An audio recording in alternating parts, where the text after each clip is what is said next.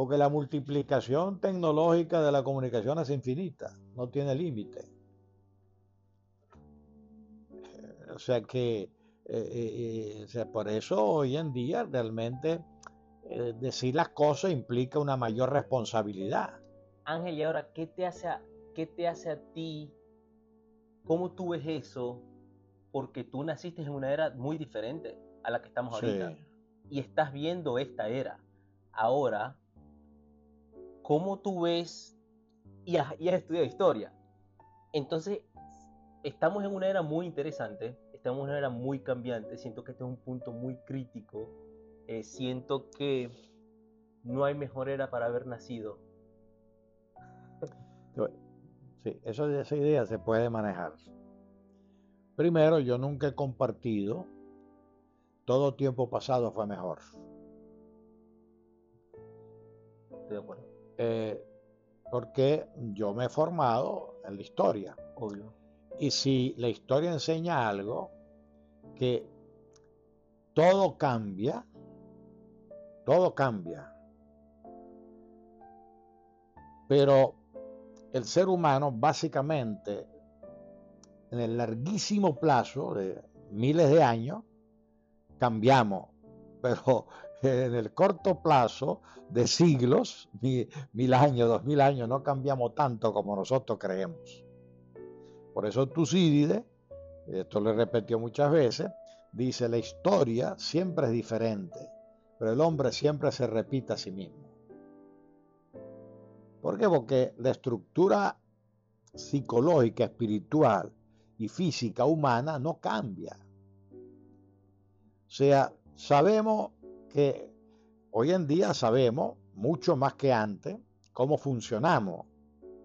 Hoy en día, por ejemplo, sabemos que eh, el asiento orgánico de los sentimientos no está en el corazón. Eso es una metáfora romántica. ¿Y dónde está? En el cerebro. Todo, todo no está hasta ahora. Mañana se demuestra otra cosa, ¿no? Pero hoy en día, en términos fisiológicos, anatómicos, orgánicos, las ciencias que estudian ese tipo de cosas, en este momento han llegado a una conclusión. O sea, todo nuestro funcionamiento emocional y racional está en el cerebro. Ahora, pero existe la intuición. ¿Ah? Existe la intuición. Está en el cerebro. Porque la intuición, ¿qué es? Un acto no explicado racionalmente. Pero ¿dónde lo produces? En el hígado, en el corazón. Pero mm, esto, esto es muy interesante porque yo, yo lo he estado sintiendo. Y viviendo y experimentando en, estos últimos meses. Y es que y, es interesante porque tú lo, acabas de mencionar y es que uno siempre intenta pensar con la cabeza. Claro pero luego la cabeza es solo la cabeza, digamos como que el 10% del cuerpo. Pero si luego tú haces una especie de mindfulness, wow, empiezas a utilizar el cuerpo para pensar. Em, lo sientes. Y ahí puede incluso salir la intuición. Incluso hay veces que la intuición la sientes en la columna vertebral. Sientes esos. Sientes esos shocks. Sí, bueno, eso es, eso es la tradición, se habla de la iluminación. O sea, lo que tú llamas intuición, es decir, de pronto ver, yo miro aquella pared, no veo nada, de pronto veo algo que adquiere un sentido para mí, lo que usted está diciendo. Eh, es decir, el pensamiento no es algo abstracto, o sea, lo, concreto es el cerebro como órgano, que conocemos muy poco, pero lo poco que conocemos, se ha llegado a la conclusión que ahí prácticamente está, está o pudiera estar la explicación científica a todo lo que a nosotros nos sucede. ¿Entiendes? Del cerebro se origina el lenguaje la movilidad. Entonces, hay una correspondencia, vamos a decirla espiritual, pero un científico, te, eh, un neurólogo, te un neurocientífico te diría, no, no, hay una relación energética. La filosofía, eh, la ciencia cuántica, la física cuántica ha demostrado que nosotros somos al final átomo y energía. Bueno, entonces, esa, ese, ese conjunto de fenómenos, de fenómenos, o sea, eh, la, la manera de expresarse corporalmente o no corporalmente, o sea, aparentemente hasta lo que se sabe eh, hasta hoy, todo está aquí, en el cerebro. Lo que pasa es que el cerebro no conocemos todas sus funciones, inclusive ni siquiera en el cerebro, sino en las conexiones cerebrales. Entonces, pues, por eso se dice cerebro derecho, cerebro izquierdo, cerebro rectil, tal, ¿Por qué? De alguna manera se ha ido focalizando anatómicamente, fisiológicamente, todo lo humano en el cerebro. En el cerebro uno muere anticipadamente. O sea, muchas de las causas de muchas enfermedades son anticipadas en el cerebro. Por eso hoy en día hay una tendencia a buscar siempre con la resonancia magnética y todas esas cosas, buscar la causa orgánica de fenómenos que está en la sangre o está en el pulmón o está en tal sitio, pero su causante está allá. ¿no? Interesante. Bueno, eso está en discusión, está en proceso, pero hasta ahora más o menos eso es la idea que se tiene y que yo tengo, ¿no? De, o sea, el, cerebro como la frontera desconocida todavía de lo humano, ¿no? Más allá pues del cosmos y todas esas cosas, ¿no? Eh, bueno, y por eso hoy en día pues, uno de los objetivos más importantes de, estudio es el cerebro humano. Porque inclusive la intuición como iluminación, bueno, el creyente dice, bueno, me inspiró Dios, o los griegos decían, me inspiraron las musas. O sea, un fenómeno extra, externo a ti. Pero hoy en día la idea es que casi todo, por no decir todo, empieza y termina en la condición humana, lo humano, la condición humana, y básicamente una función cerebral. Ahora, em, conocida o desconocida. Porque tú, por ejemplo, que tienes una filosofía sana de tomar en cuenta el cuerpo, de manejar cierta disciplina para eh, lograr ciertos objetivos, etcétera, eso es válido. Cuerpo, mente y espíritu. Claro, mens sana incorpore sano, estamos de acuerdo. Pero mm, evidentemente que la tensión física del funcionamiento del cuerpo para lograr ciertos objetivos en ti es más importante que en mí. ¿En qué sentido? Porque yo no me estoy entrenando ni me entrené, nunca tuve la curiosidad o el interés en entrenarme para ser atleta. ¿Entiendes?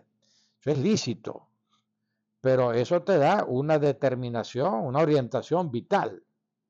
Si tú quieres ser atleta, si eres, quieres ser yoga o quieres ser tal, habilidades, tienes que atender el cuerpo, ¿no? Salud, mente y espíritu. Estamos de acuerdo, ¿no? Pero va a llegar un momento que tu cuerpo ya no va a responder a tu voluntad. Hagas lo que hagas, vas a perder condiciones físicas. Entonces ahí te viene el dilema me preparé muy bien para ciertas metas, básicamente a través del cultivo del cuerpo, mente y espíritu. Pero mientras que la mente y el espíritu en teoría es inagotable, el cuerpo tiene un límite. El futbolista, Messi, es un genio del fútbol y entrena, será 10 horas diarias, 20. Bueno, pero dentro de uno, dos, tres años tiene que dedicarse a entrenador o dedicarse a otra cosa. Entonces, si él apuntó solamente al cuerpo con esa función, el pobre hombre está jodido. Se va a quedar sin oficio y sin tal. Entonces, porque cuando tú entonces acompañas mensana, incorpore sano, mensana en términos griegos es equilibrio. Tú puedes tener un exitoso cultivo del cuerpo y sus funciones, pero si no conserva un equilibrio mental, estás listo estáis pelando bola. Sí, eso es lo que me he estado dando cuenta. Claro. estás listo. en, los últimos años. Eso, ¿no? Y se, te va, y se te va a acentuar. Entonces eso te obliga a cambiar de, filosofía de vida, de alguna manera, sin descuidar la dieta, sin descuidar la salud, porque no hay que confundir la salud con el cultivo del cuerpo. Obvio. Entonces, bueno, un poquito por ahí va la cosa, ¿no? Eso una vez más terminamos siempre en lo mismo. La humildad para reconocer cuáles son los límites objetivos a mi vida. ¿Cuáles son los límites objetivos a mi vida? Que yo quiero tomar café todos los días, pero el médico me lo prohíbe. Bueno, es un límite objetivo. Yo soy libre, no, yo me tomo el café. Entonces el médico con todo derecho me dice, jódase. ¿Entiendes? No sé si eso puede salir grabado. Sí puede. Sí puede. Y creo que a la gente le ha gustado. Eh, pero Ángel, quiero volver, quiero volver a que me pareció muy interesante ese tópico y, cómo ha sido tu percepción. Me encanta todo lo que dices. Em, incluso quiero hacer un pequeño paréntesis en mencionaste ahorita lo que tú puedes estar diciendo es de cierta forma un poco todo es mente. En parte sí, pero si, sin obviar el cuerpo. Porque la mente no es un abstracto, es una fisiología y una anatomía. Exacto, pero ahora. Dentro de un cuerpo. Ahora, pero exacto. Pero, Porque si, yo no, pero si yo no respiro, no me llevo oxígeno a la mente. Y se me acabó el cerebro. Ok. Ahora, exacto. Interesante ese punto. Em, el detalle es que, por ejemplo, en el cerebro te podemos inhibir el sentido del dolor. Sí, claro, claro. puede cortar el brazo un dedo y no sentir nada. Y no solamente en el cerebro, sino conectado con el cerebro en el sistema nervioso, que es la acupuntura china. Tú puyas ciertos sitios conectados. Nosotros somos un sistema de cables. antes de irme para allá. Entonces te pregunto, ¿qué opinas? No tomársela obviamente muy literal, pero ¿qué opinas de la, de la teoría Matrix, de la Matrix, de la película? Perfectamente válida, perfectamente válida, porque nosotros somos seres todavía no descubiertos. El ser humano todavía no está descubierto, porque todavía nosotros no, no tenemos el conocimiento científico de toda nuestra realidad corporal, anímica, espiritual. Eh, entonces, mientras seamos seres no descubiertos totalmente, o sea, no podemos negar a priori otras posibilidades, otras realidades. De hecho, la teoría de la relatividad demostró de que esto funciona aquí y esto no funciona allá. O sea, yo aquí puedo tomarme la taza de esta manera, pero si me meten en una nave espacial o en el espacio, o sea, la taza se me sostiene sola en el espacio y se me voltea. Yo tengo que crear una tecnología que no se me voltee, ¿entiendes? O sea, se modifica la, mi relación con el espacio-tiempo. O sea que eso está por descubrir, pero son horizontes que tú no puedes negar a priori. Obvio, claro. Que, etapas, que, eso es lo importante de la ciencia. La ciencia siempre comienza, comienza siendo siempre ciencia ficción. Es de mucha imaginación. Imagina, y, pero se da cuenta que al final muchas de esas cosas dejan de ser imaginación y llegamos a ellas. Interesante. Eh, el hombre que puede volar, el hombre que puede bajar al océano. Bueno, el hombre que puede volar son los aviones, las naves espaciales. O sea, de pronto alguien, por lo menos Ícaro, la mitología griega, bueno, en esa época se pensaba que para poder volar yo tengo que invitar al pájaro. Entonces me hice dos alas de pájaro eh, bueno, ese era, pero el principio sigue siendo el mismo, que yo creo que podemos volar, pero no con ala de pájaro, con un avión, con una nave, pero también aprendimos los pájaros, porque no es por casualidad que los aviones tienen diseño aeronáutico de pájaro. O sea que en la naturaleza hay un diseño previo, pero que el ser humano imita. Bueno, todo, todo eso, ¿no? Pero entonces tú a priori no puedes decir, tú me preguntas, ¿existe vida extraterrestre? No lo sé, pero ni lo, como dicen los abogados, ni lo niego ni lo afirmo. es el escepticismo científico. Porque hay gente que se pone a pelear, sí existe, sí existe. demuéstralo. No, que la NASA, que tal, todavía no tenemos la certeza, pero la negación tampoco. Y cuando se nos dice que un hueco negro de, hace millones y millones de años ya contenía antes del comienzo de la Tierra millones y millones de galaxias, tú frente a eso te quedas callado. Porque eh, eso lo está diciendo gente muy seria, científico, que está estudiando el espacio. Entonces, ¿cómo tú vas a negar ninguna posibilidad? Obvio. Lo que pasa es que eso no está a la vuelta de la esquina, que ese es el error. El error es creer que lo que yo puedo imaginar va a suceder necesariamente. Puede que suceda, pero la sucesión humana, en términos históricos, mide así.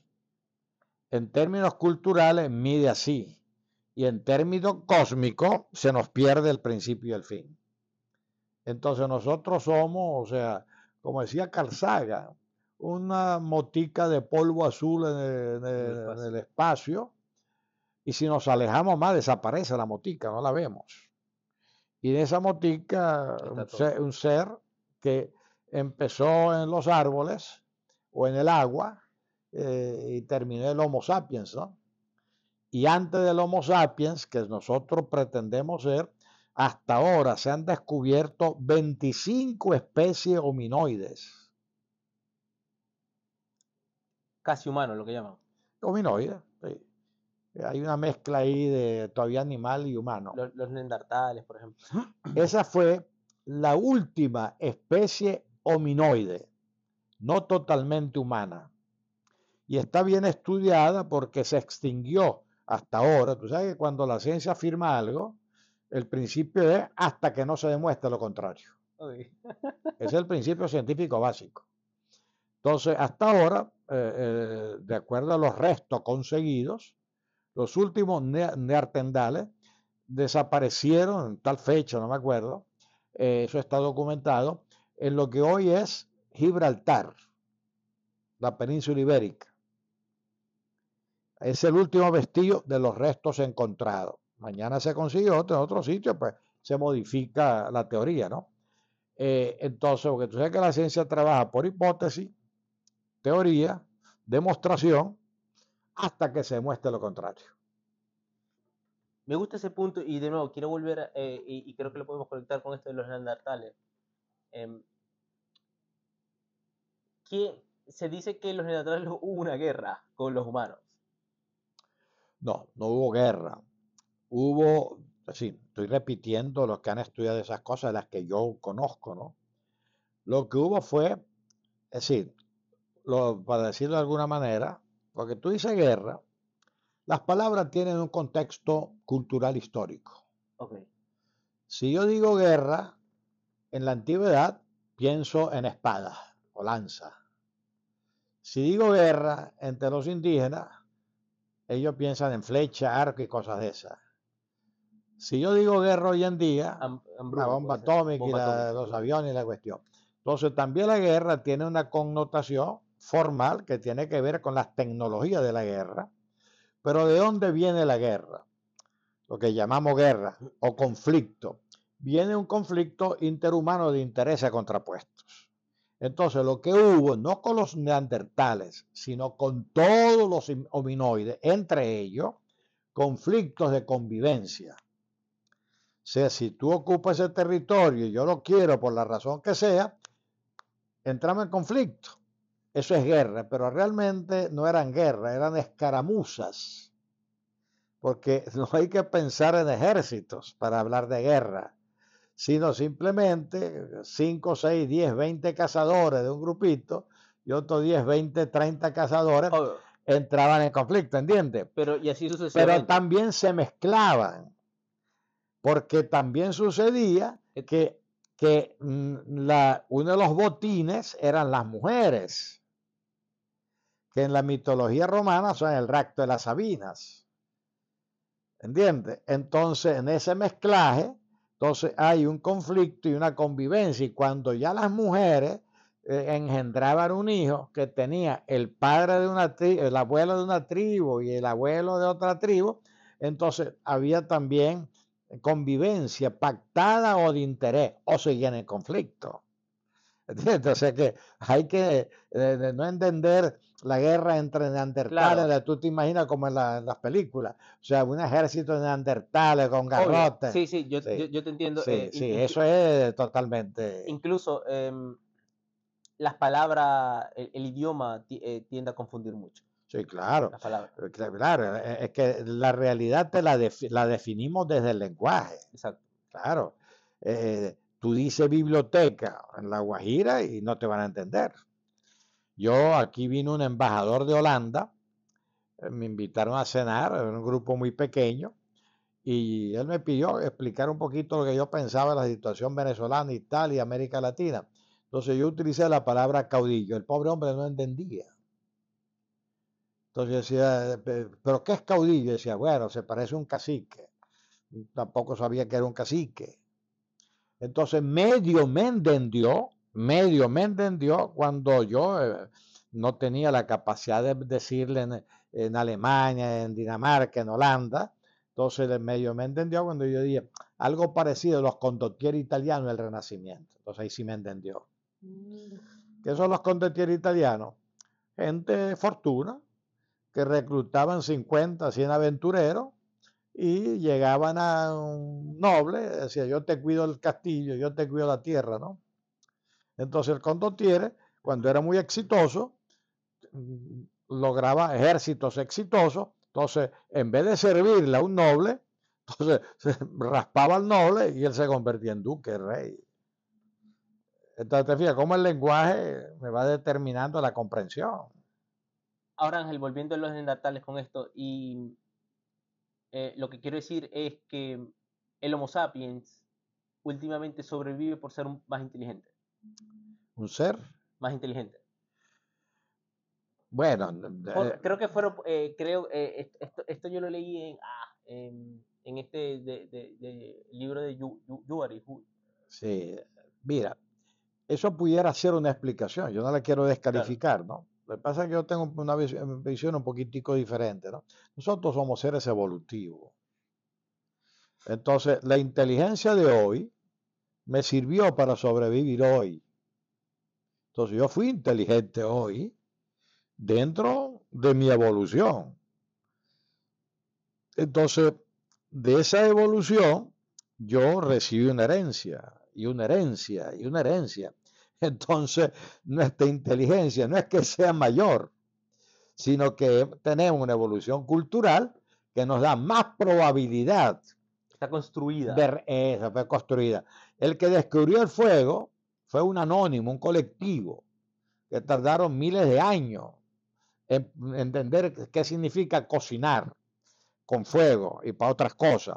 Bueno, eh, esa es mi herencia. Obvio, gran herencia. Claro, grande y lo mismo cada cosa. Entonces, claro, tú no puedes decir, yo, yo sé, o sea, tú no, sí, uno no puede decir, le llega a un analfabeto e dice, yo soy más inteligente que tú, porque yo he estado en tantos países, hablo tantos idiomas y tal. Entonces el otro te dice, pendejo, tuviste más oportunidades que yo. Pero tú no puedes sobrevivir aquí en la selva como yo puedo sobrevivir. Entonces, ¿quién es más inteligente? Eh, me gusta eso. ¿Cierto? Sí. Entonces, la, inteligencia no es una cuestión que tú puedes medir. Sí, sí, sí. La inteligencia es, es un, factor de, adaptación, un factor de crecimiento, un factor de vida. Eh, pero tú no puedes, no hay duda que aparentemente si hay gente más torpe y menos torpe, más inteligente y menos inteligente, ¿no? Claro, claro, sí. No hay duda. Eh, por oh, ejemplo. Incluso quiero, quiero hacer esta pequeña eh, pero, pero eso es cultural. Claro. Pero a su vez tiene que ver con un proceso evolutivo de educación, de cultura, etcétera. Sí, he aprendido en este camino que en todo malo hay algo bueno, en todo bueno hay algo malo, y en toda verdad hay un toque de mentira, y en toda mentira hay un toque de verdad. En términos, diríamos, filosófico, abstracto, eso es verdad. Así, volvemos al ejemplo. Eh, esto que puede parecer algo muy bonito, esta es una, una roca de sal de Paraguaná. Que los muchachitos allá rompen la salina y te venden el bloquecito más grande, más pequeño y tal. Pero eso no está construido por seres humanos. Eso la naturaleza en la salina lo hace. Pero si lo hace, si tú lo vas a buscar en términos industriales, términos industriales, la máquina te saca un molde bien grande. Si el muchacho o el joven con una pala o un pico y tal lo rompe, te sale cualquier figura y tú lo comes el tamaño que sea. Entonces, allí hay, diríamos, una elaboración natural y artesanal de un objeto que tú lo vas a convertir en obra de arte, de acuerdo al valor que le dé. Está hermoso. Tiene su estética. Incluso se ven los, los, Claro, claro. Bueno, pero entonces, lógicamente, ahí hay una pureza que tú le estás dando cuando la califica de belleza, le dando un valor estético. Pero hay una impureza de dónde viene el agua salada, una salina, que si ese muchachito, ese joven no la partió, no existe. ¿Entiendes? Entonces, en ese sentido, sí, lo que pasa es que en términos morales y éticos hay que tener mucho cuidado de no saber navegar aguas buenas y aguas malas. O sea, tú en las aguas malas aprendes y en las aguas buenas aprendes y en las aguas buenas comete errores y en las aguas malas comete errores. Pero exige una madurez alta, claro. Eso, o sea, fíjate, Dante, Dante recorre casi nada, ¿eh? el infierno, el purgatorio y el paraíso. Una pretensión absoluta de conocer eh, el mundo, ¿no? Eh, real, tanto de los muertos como de los vivos.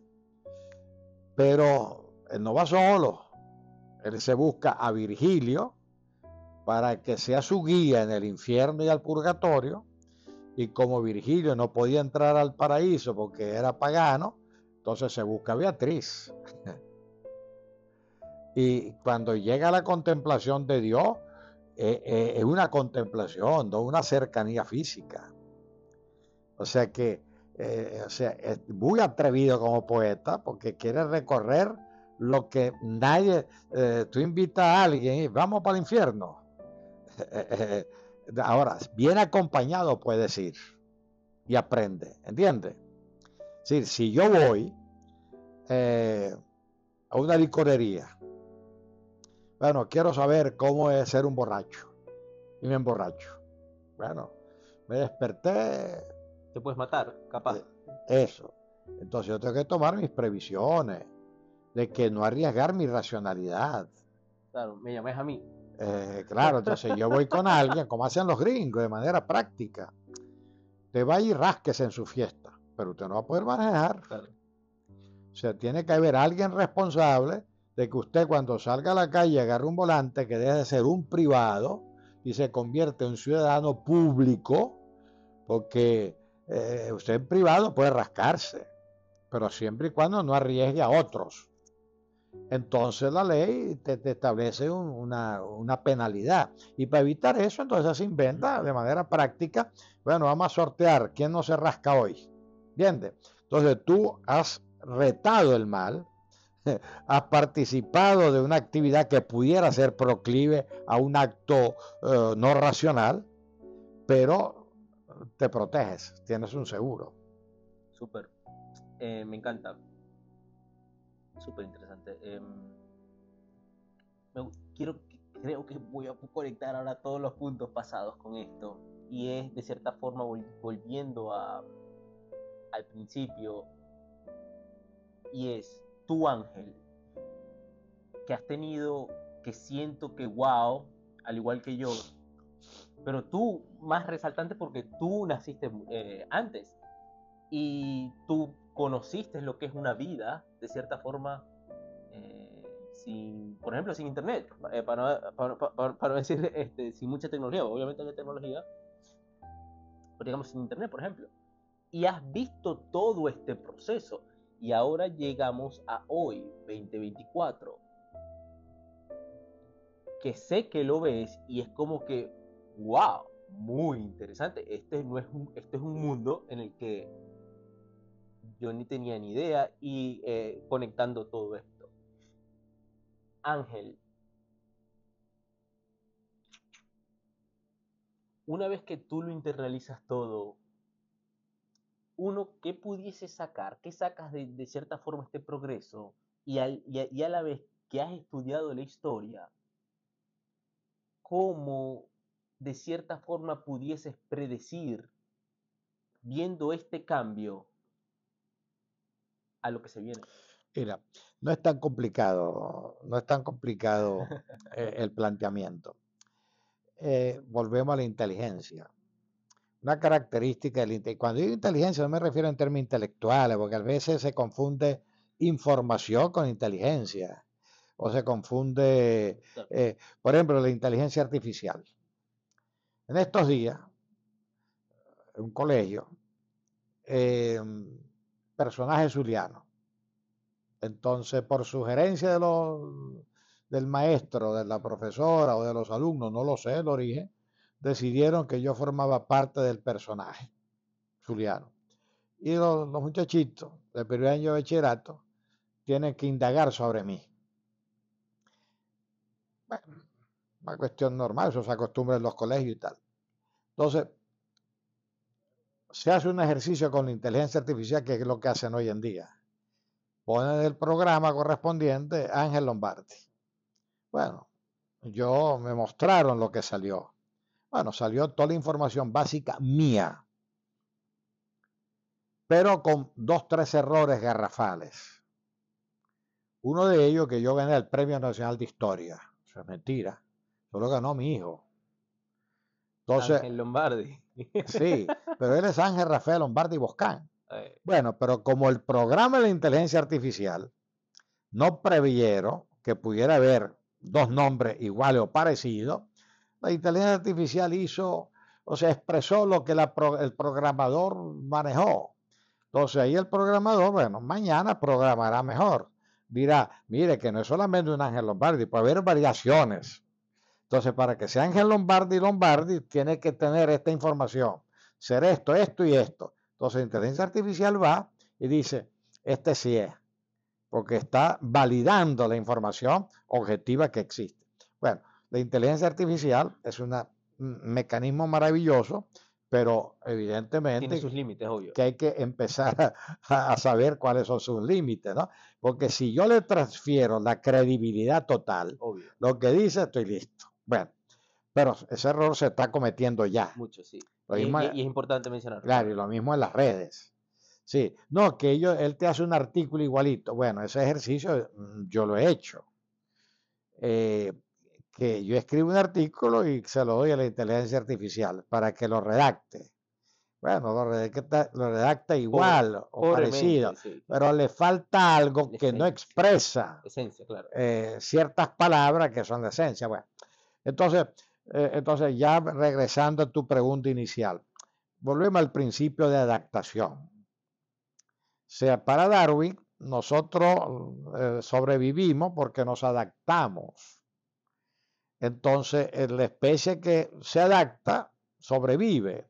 Ahora, la adaptación, ¿qué es? Cambio. Entonces, adaptarse al cambio. Anteriormente esto no era tan importante. ¿Por qué?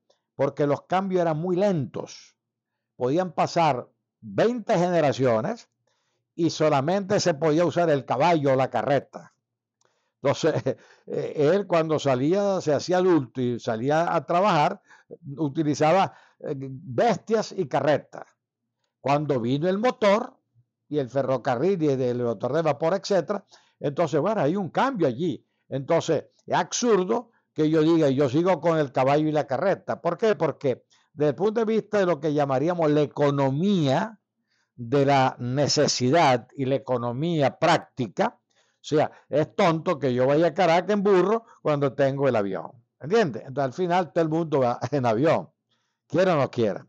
Bueno, esa es una adaptación a un cambio lento. La única diferencia que ha sucedido realmente en los últimos 20, 30 años es la velocidad de la tecnología en la innovación. Bueno, entonces en el caso particular que tú preguntabas, muy sencillo. O sea, para mí no ha sido, ni me ha creado asombro, y gracias a Dios hasta ahora no me ha, no me ha dejado atrás. ¿Por qué? Porque bueno, cuando yo empecé a escribir mi articulito, estaba en segundo año de carrera, entonces, ¿cómo lo escribía? Una maquinita, sin saber escribir a máquina. empezaste a escribir artículos? Desde segundo año de carrera, el artículo semanal. Tú escribes un artículo semanal. Desde ese momento. Sí. Toda tu vida. Bueno, ha habido alguna interrupción de un mes, dos meses, pero, pero en general, desde el año 63, 64, yo estoy escribiendo un artículo semanal, o por lo menos dos o tres mensuales. Pues. Y tú todos los subes a tu blog. ¿Ah? Y todos los subes a tu blog. Todos están en tu blog. Digitalizados desde el año 98 para acá, pero publicados están del 98 hacia atrás, que es la Catedral de Papel, dos libros míos. Bueno, entonces, entonces, ¿qué hacía yo? Escribía a mano. Hacía mi artículo a mano. Pero como el periódico no me aceptaba el manuscrito, tenía que llevarlo a máquina. Podía dictarlo, pero mm, para dictarlo y que me cobrara o aprender a máquina y tal, preferí medio aprender a máquina, pero no estudiando, sino logré una maquinita, que por cierto la conservé hace poco tiempo. La diversa máquina de escribir que yo usé la tiene uno de mis hijos. Bueno, entonces yo aprendí con los dos dedos y tal. Y entonces el articulito escrito a mano lo pasaba a máquina, yo mismo, y le ponía una copia al carbón para tener una copia de respaldo, que era mi archivo.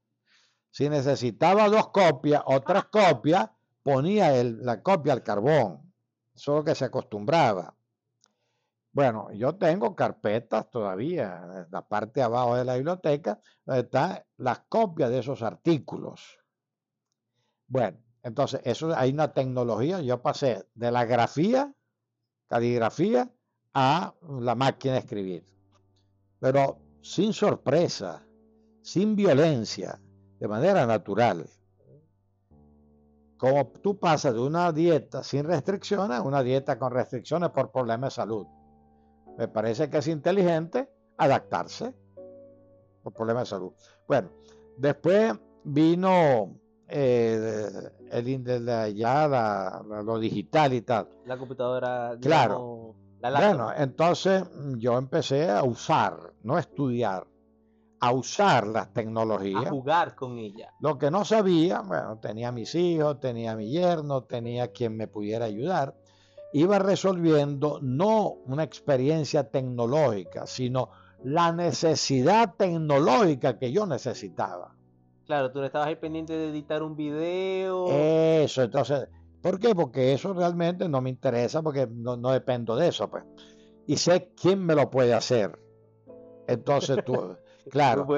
Pero lógicamente tú tienes la habilidad de seguirte comunicando, que al fin de cuentas eso es lo que uno quiere hacer, comunicar lo que tú piensas eh, sobre lo que te dé la gana a ti. Pues. Que el interés no a los demás, no lo sé, pero yo quiero seguir escribiendo mi artículo, me, produce placer, me gusta. Bueno, entonces hoy en día yo dicto un artículo, grabo un artículo, pienso un artículo y lo escribo en WhatsApp directamente yo. Lo meto en Instagram y lo convierto en artículo. Hago un hilo en Twitter y, lo convierto en artículo. Haces un, exacto.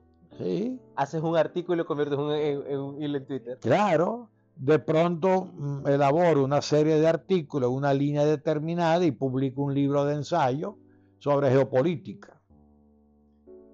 O sea que hoy en día, pues la, mm, me he multiplicado gracias a la tecnología. Pero para mí eso no ha sido, oh, tal, yo no sé, no puedo, tal. No, no, lo he ido adaptando a mi necesidad.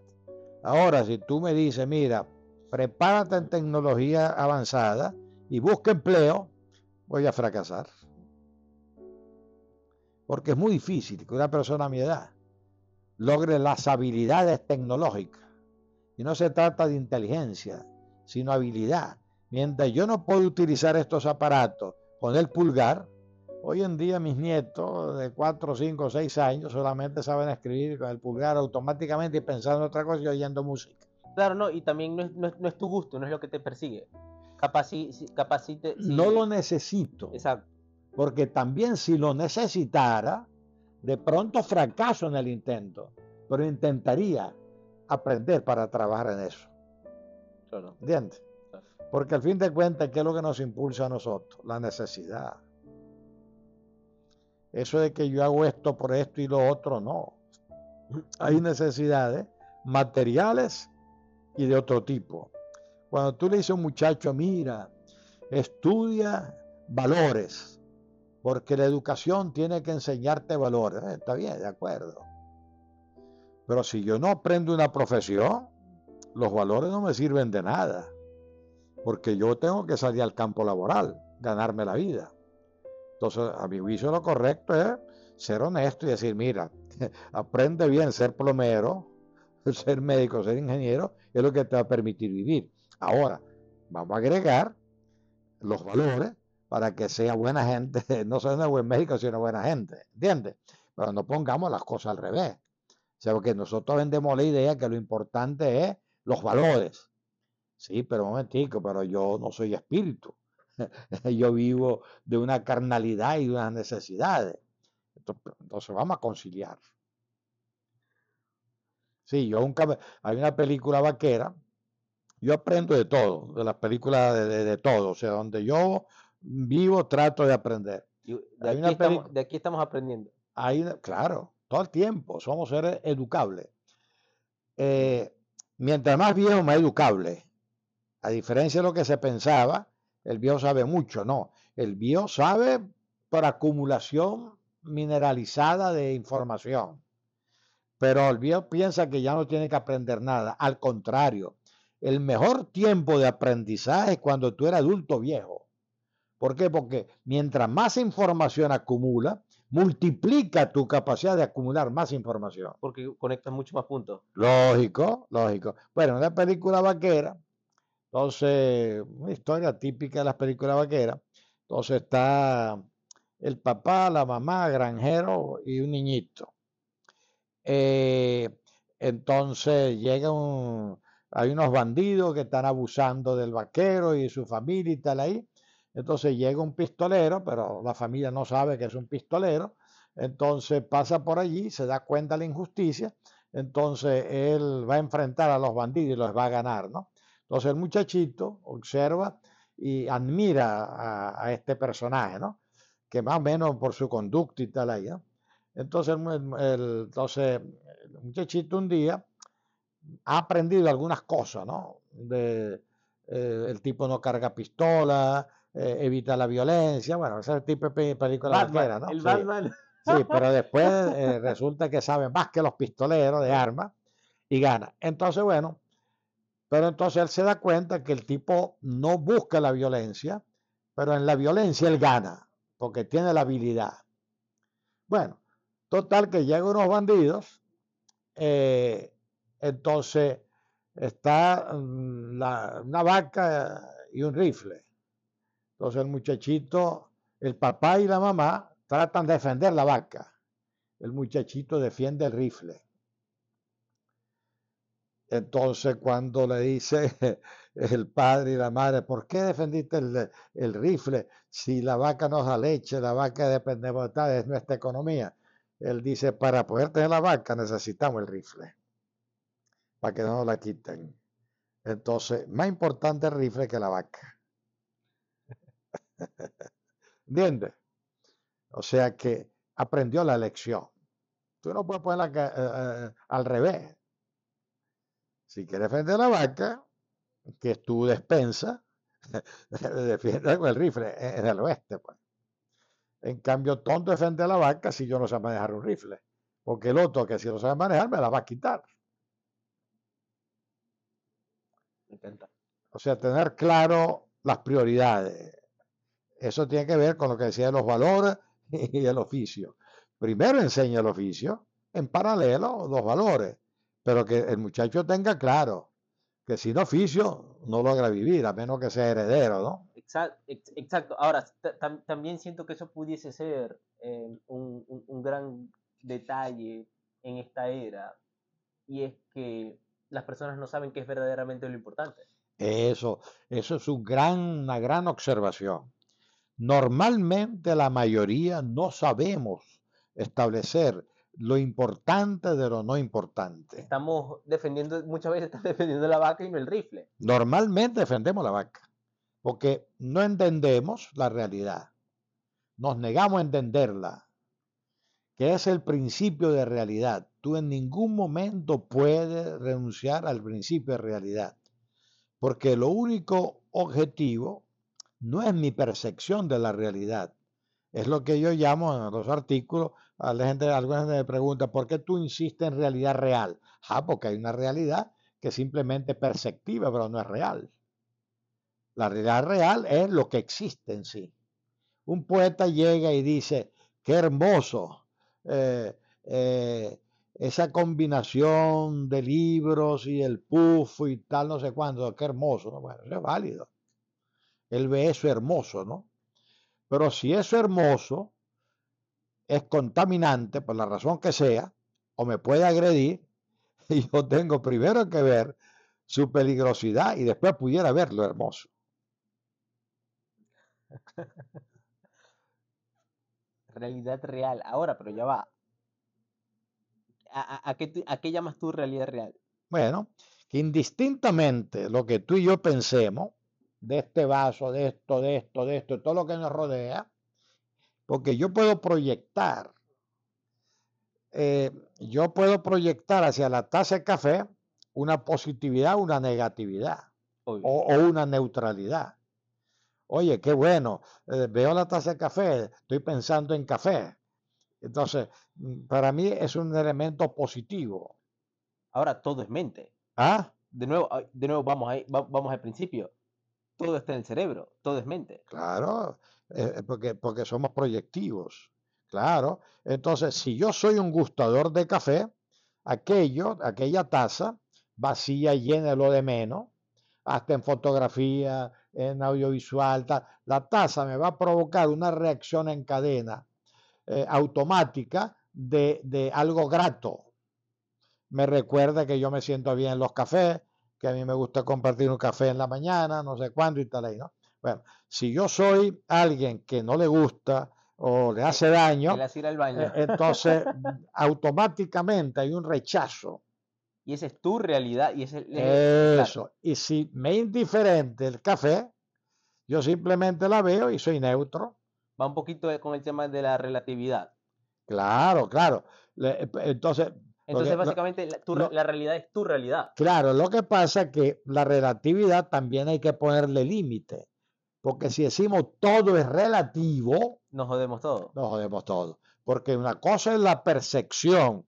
Entonces ahí entramos a la, de la realidad y otra cosa es que hay ciertas cosas que no son relativas. Por ejemplo, en el caso de un creyente, o sea, para mí no es relativo creer en Dios o no. Creo, punto o no es relativo amar a una persona, no es relativo eh, que yo puedo... Eh, claro, el mundo es paradójico también, de cierta forma. porque somos paradójicos y la ironía es lo propio de la realidad y la paradoja es lo propio de la realidad. Es decir, la posibilidad de que no todo lo que vemos es lo que vemos, ni sentimos. ¿Entiendes? Entonces, es la complejidad de lo humano. Por eso no se puede reducir lo humano a una frasecita. Eh, o sea, es muy difícil eh, reducirlo. Entonces, bueno, entonces, la realidad real, por ejemplo, si tú eres una persona en la crisis venezolana que no tiene necesidad económica, vengo y yo te digo, bueno, esta vaina es un desastre, no sé qué. Entonces tú, sin contestarme, por cortesía, no me discute pero tú estás pensando, bueno, este tipo está loco, ¿no? O sea, porque tampoco todo es tan malo. Porque tú estás conscientemente estás pensando en que tu estatus y tu situación no es tan mala. o sea, si, si yo me quejo de que no me alcanza para la comida, tú no me vas a entender. Porque para ti no es concebible que alguien no pueda comer todos los días. Bueno, la percepción de la realidad una anécdota histórica. atribuida o no, lo de menos, a, María Antonieta, que era una reina muy joven de Luis, de la esposa de Luis XVI. Bueno, cuando empezaron los tumultos, llega la, la masa, la turba a Versalles, entonces ella dice, ¿qué pasa? No? Que la gente allá grita y tal. Entonces le dice uno de sus acompañantes, le dice, no, es que están pidiendo pan. Eh, o sea, no tienen pan, tienen hambre. Entonces ella dice, bueno, pero si no hay pan, denle croissant, denle brioche. en su mente era imposible concebir que alguien pudiera estar sin pan, porque ella en Versalles había pan a toda hora, y si por descuido el cocinero no había pan, estaba el croissant, estaba el brioche, estaba mil vainas. Ahora, y esto, se dice que es verdad. Bueno, una anécdota. o sea que las anécdotas de lo de menos que sean verdad, no que lo haya dicho ella. Pero es muy gráfica. Muy gráfica. Tú no puedes conseguir el hambre si no has pasado hambre. Porque también la realidad tiene un nivel de experiencia. Bueno, por eso entonces la incomprensión y, la rechera de los pobres, ¿no? Con los que no son tan pobres. Dice, oye, este, este pendejo eh, tantas cosas, habla tanta tontería, pero él no tiene este problema, este problema, este problema. Entonces nosotros lo resolvemos fácil. Es que él no se ha esforzado lo suficiente.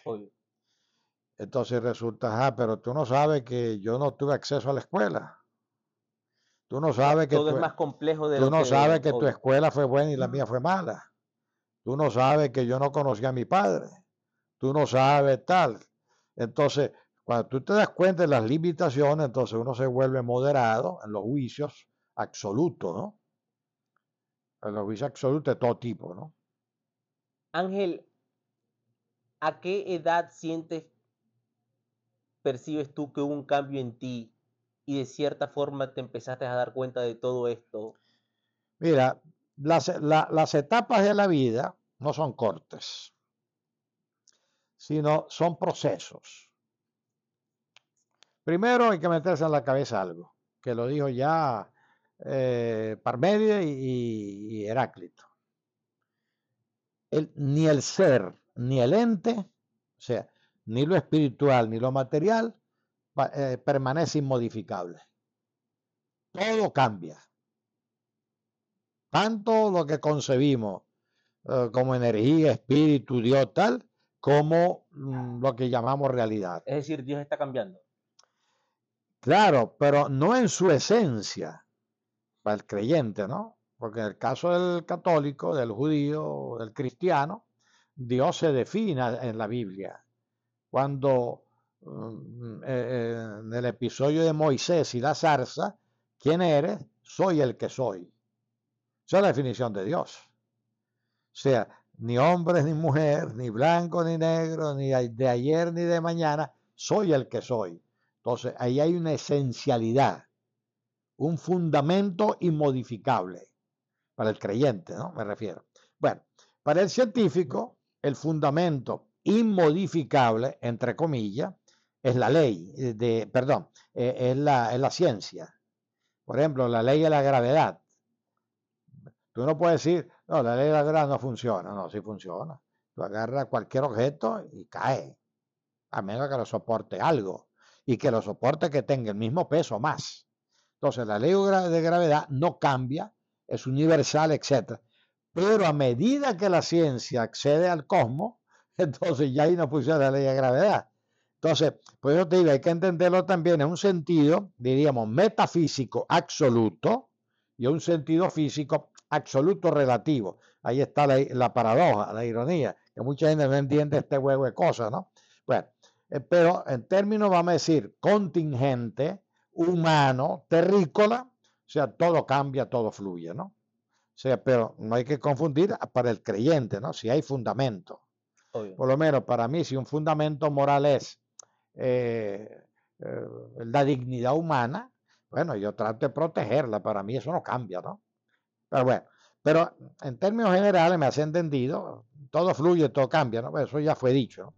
Ahora, nosotros somos seres que fluyen, fluyentes. Es decir, que nosotros cambiamos dentro del cambio. sí. ¿Me explico?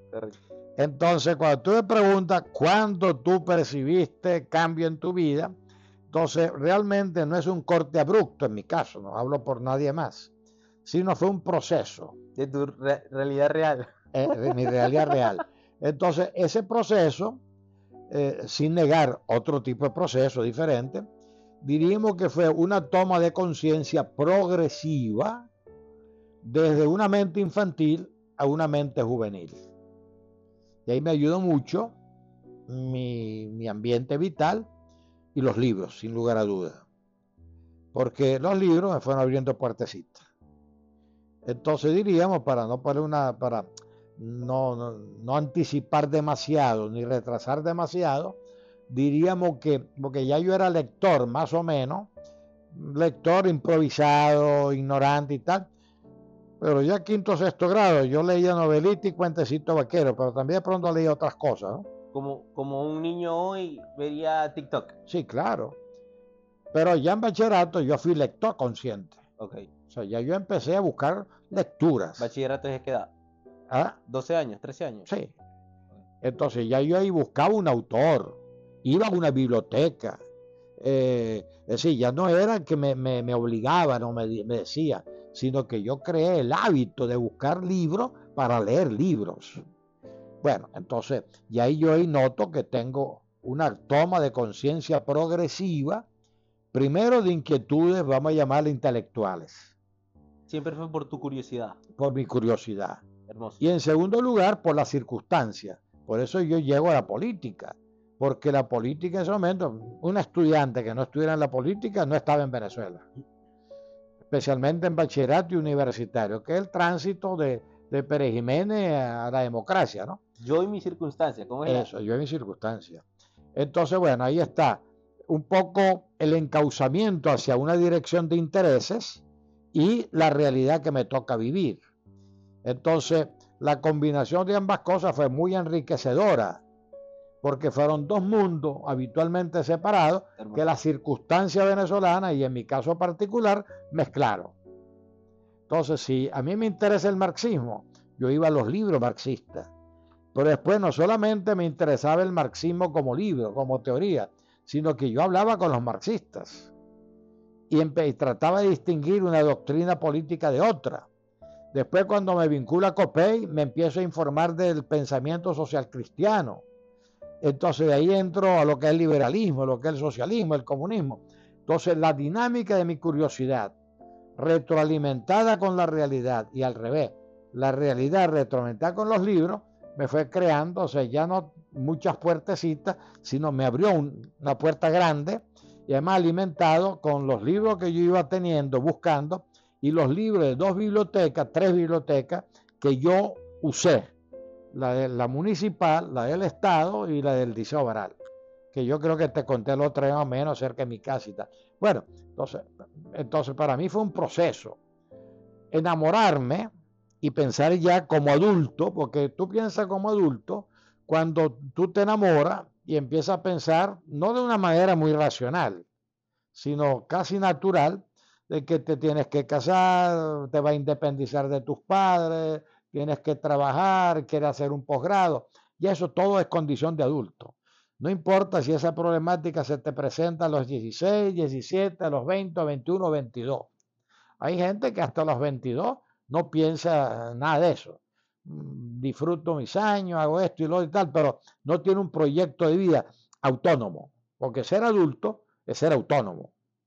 Si yo no puedo pretender tener una vida lo que decida mi mamá y mi papá ni que me mantengan, aunque la práctica puede mantenerme, pero las decisiones las tomo yo, ¿entiendes? Bueno, eso es ser adulto. En la medida que tú vas descubriendo, pero eso no, te digo, eso no es así como una receta, ¿no? Sino que tú vas dando cuenta de manera natural. Yo me enamoré saliendo del quinto año de bachillerato, o sea, de, Lilia. Porque anteriormente tú te enamoras de la muchachita tal, son amigos, te gusta más, te gusta menos, ¿no? Pero ya en quinto año ya preparándome para empezar la universidad, llega Lilia, se muda a mi casa para estudiar también la universidad. Entonces ahí nos enamoramos de una vez Y bueno, y ya fui, y el noviazgo se consolidó durante cuatro años en la carrera. Bueno, ya empezamos a hablar de, del noviazgo inicial, empezamos a hablar de proyectos futuros compartidos. Bueno, de ahí salió el ir al posgrado, eh, de ahí salió casarnos, de ahí salió hacer esto y lo otro.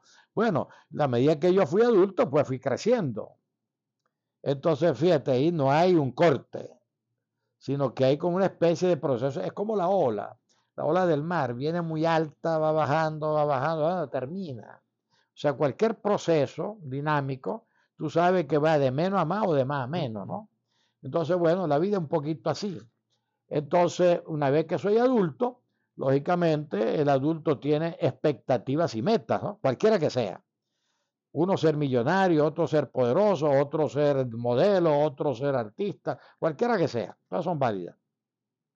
Entonces, en ese, eh, en ese metas, ese, tú vas descubriendo entonces a los 30 años, 35, 40 años, si eres una persona madura, adulta, porque hay gente que no madura, de acuerdo a su edad, entonces tú te descubres.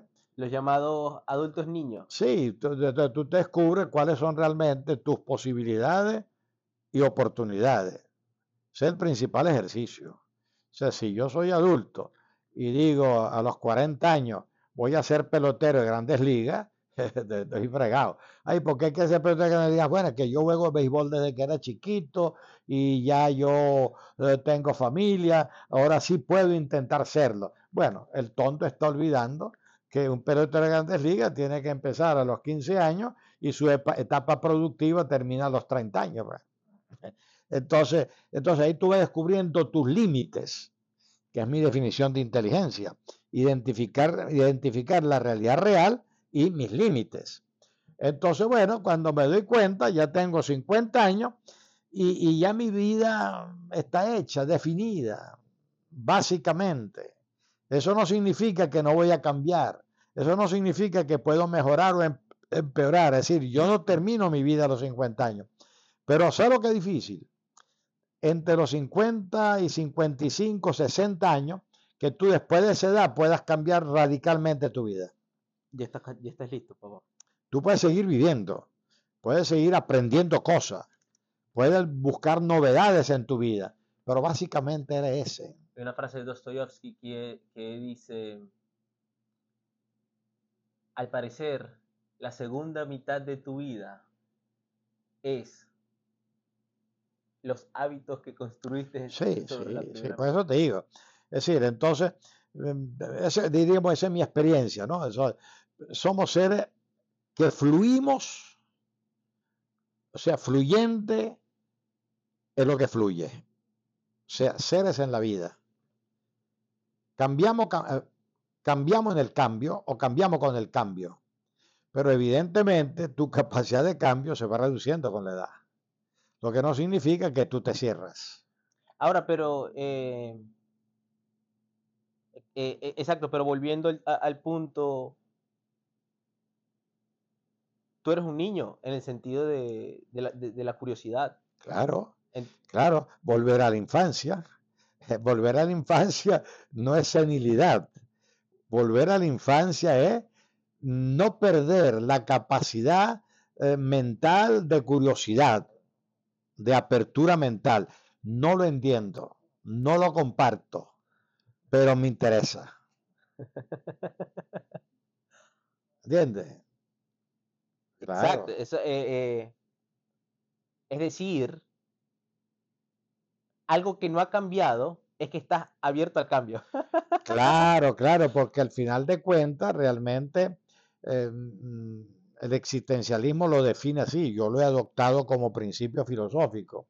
Vivir en apertura y expectativa. ¿A qué te refieres exactamente cuando dices eso? Porque te lo he escuchado varias veces y lo puedo entender, pero me gustaría ir un poquito más a fondo. Apertura es ojos abiertos. Curiosidad infinita. No importa si lo que ves te gusta o no te gusta. No importa si lo que oyes y ves es de tu agrado o desagrado. No importa si lo que te, sucede es bueno o malo.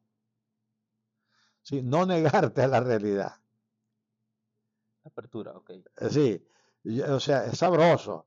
Yo soy abierto a todo lo que me conviene. Y lo que no conviene eh, no existe. No, no, un momentico. Eh, eh, de hecho, hay más aprendizaje en la dificultad y en el dolor que en la, en la prosperidad y en lo sabroso. Bueno, entonces la apertura es, que yo lo llamo madurez, adultez. Es decir, puede no gustarme, puedo no desear algo, puedo querer ignorarlo. Es decir, no importa cuál sea mi, mi grado emotivo, emocional frente a algo, pero en términos intelectuales no me niego a nada. O sea, no puedo negar ni siquiera lo que no entiendo ni lo que no comparto. Eso es apertura. Eso es apertura. Ahora. Implica que no soy dogmático, que soy heterodoxo, que puedo ir, que puedo comprender lo que no comparto. Es decir, te, abre a ti una inmensa posibilidad porque deja de, cultivar solamente usos y costumbres. Lo que la referencia que tú hacías de Dostoyevsky. Porque reducirse al final de tu vida solamente a usos y costumbres eh, es terrible. Porque te convierte en vegetal, en mineral. Entonces, mientras tú tengas más o menos tu función cerebral funcionando, tú estás abierto. Sí, yo soy perezoso, yo me quedo aquí en la casa, que prefiero ver una película, leer y tal, pero anoche llegaba mi nieto y, eh, había un chofer que lo iba a buscar eh, y tal, y había otra gente de la familia que lo iba a buscar, pero como yo me sentí obligado, sus padres están afuera, es su único hijo, eh, y yo soy el abuelo, y él viene a Maracaibo y yo me sentí obligado a ir. Entonces vienen mis otros hijos y vienen acompañados y, los van a buscar de la familia y tal. Yo los espero aquí. En cambio, viene el nieto solo, tiene 21 años, pero yo no, no voy como paternalista a cuidarlo. Sino, porque te nace. Sino porque me nace ir a recibir a mi nieto que por primera vez viaja solo. No me lo pidieron los padres, no me lo pidió e-, él. ¿Y qué tal fue? ¿Qué, tal fue excelente, excelente. Le dije, eh, porque ellos tienen un chofer eh, para estas cosas, pero no chofer permanente, sino un señor que le hace tal.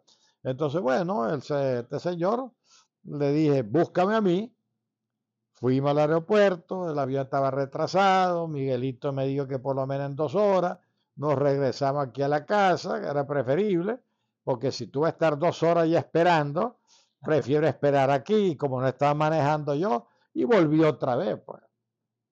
Eh, entonces, yo lo disfruté. Claro, pero te saca de, de, de, tu, de tus hábitos. Y, lo y me saca mis hábitos.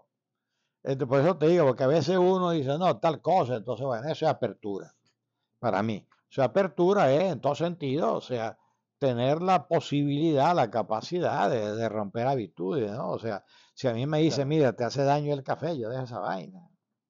El tabaco, yo me fumo uno semanal. A veces paso un mes o dos sin fumar. Yo nunca fui fumador. Bueno, porque quiero demostrarme a mí mismo que el tabaco no me domina. Entonces digo, durante un mes, dos meses yo no voy a fumar. Y a veces me provoca, porque a mí me gusta irme afuera de noche con un tabaco. Bueno, pero como programé el tabaco semanal, entonces yo, mientras yo sienta que las cosas las puedo manejar sin rollo, sin tal, entonces soy libre. Hay poder, claro. Claro, hay poder, en ese sentido, ¿no? Eh, eh, y entonces, apertura y expectativa. ¿Por qué? Porque la vida humana es incertidumbre.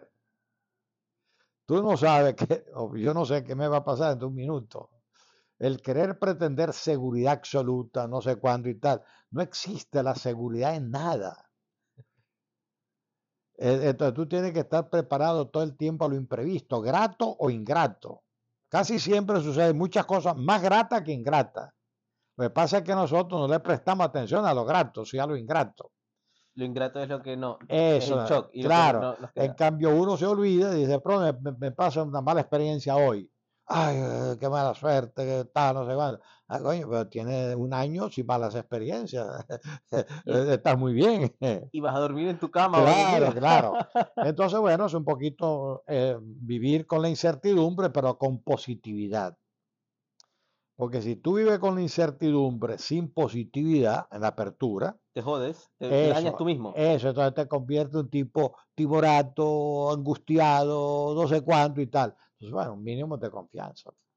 Bueno, es un poquito apertura y expectativa, ¿no? Eh, Hermoso. ¿Lo recuerdas, eh, eh, tú mismo te lo recuerdas a diario? De cierta forma, esa mentalidad. No necesito recordarlo, sino cuando hablamos. no, porque ya es una manera de, pensar. De, vivir, sí. Claro.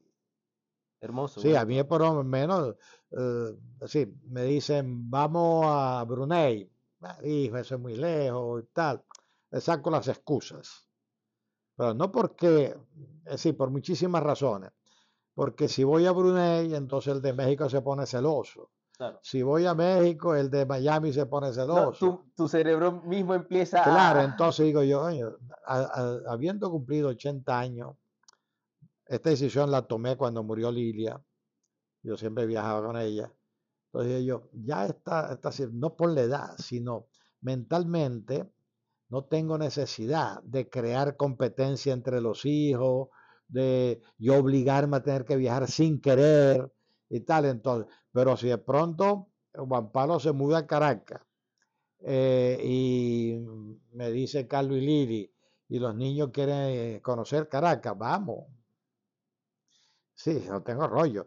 Y, además me gustó más ir en camioneta, o sea, por tierra que en avión, porque volví a descubrir después de 10, 15 años el viaje a Caracas. Pues por tierra. Eh, ¿Te gusta más por tierra que por avión? Ir a Caracas. No es que me guste más, sino que, sino que yo tenía 15 años, 20 años que no viajaba a Caracas por tierra, ¿entiendes? Ok. Entonces quise volver a hacer la experiencia. ¿Y qué tal?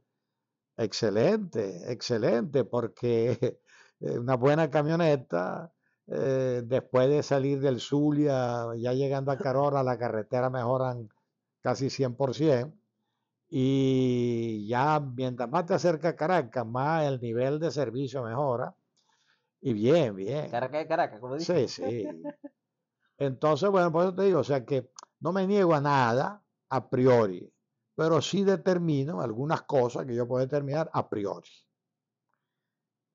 ¿Me explico? O sea, no es que digo, no, ya yo no viajo porque soy viejo, eh, tal. No, no, porque te abres. No, no tengo necesidad.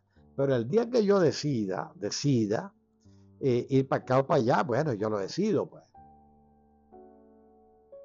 O sea, eh, no, o sea, no es una clausura obligada.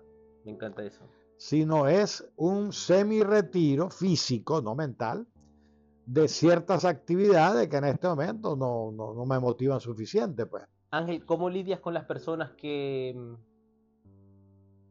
cercanas a ti que no tienen esa, esa apertura y expectativa. Las tolero, las tolero 100%. Siempre, y trato de no discutir con ellas. Sí, claro, claro. Porque es tonto tratar de convencer a nadie de nada. O sea, em, por ejemplo, es esta persona que es tosca y siempre la mitad de su vida fue así y va a continuar siendo la, siguiente mitad Mira, si hay empatía, no importa que seamos totalmente diferentes de la manera de pensar, si hay empatía, mantengo una relación social agradable. Simplemente mm, evito discutir. O sea, si él dice algo, bueno, lo entiende, aunque no lo comparta, ¿no? Y yo si digo algo, no quiero ofender a nadie, ¿no? Si no hay empatía, así, no rompo la relación social, pero le saco el cuerpo. Y tú sabes que hay mil excusas para uno no frecuentar a quien no quiere frecuentar, ¿no? Por ejemplo, yo tengo un grupo de amigos muy diversos, con lo cual en la mayoría de ellos empatizo, pero muy diversos. Ganaderos, funcionarios públicos que fueron importantes, ministros, senadores y tal ahí, gobernadores, médicos o ingenieros, son mundo aparte, ¿no? donde en términos intelectuales realmente es poco lo que podemos decirnos. y tenemos manera de percibir las cosas totalmente diferentes, ¿no? Pero hay un mínimo de empatía y, y la paso bien. Y como no nos vemos todos los días, ni todas las semanas, sino cada tanto tiempo, este esas dos horas la paso bien y aprendo de ello. Aprendo, por ejemplo, cómo se manejan aquí los negocios entre gente de plata, ¿no? Y tal. Entonces escucho y ellos me respetan y entonces cuando me piden la opinión, yo no la doy gratis, me piden, me piden la opinión, ¿qué opina? Entonces opino con toda libertad y sé que estoy diciendo y pensando todo lo contrario de lo que ellos piensan. Y ellos me respetan, me, que se callan, pues. Eh, y si opinan diferente, con respeto. Bueno, entonces, pues, pues, si hay respeto, hasta se puede contraponer ideas. Así que eso, y me ha funcionado muy bien.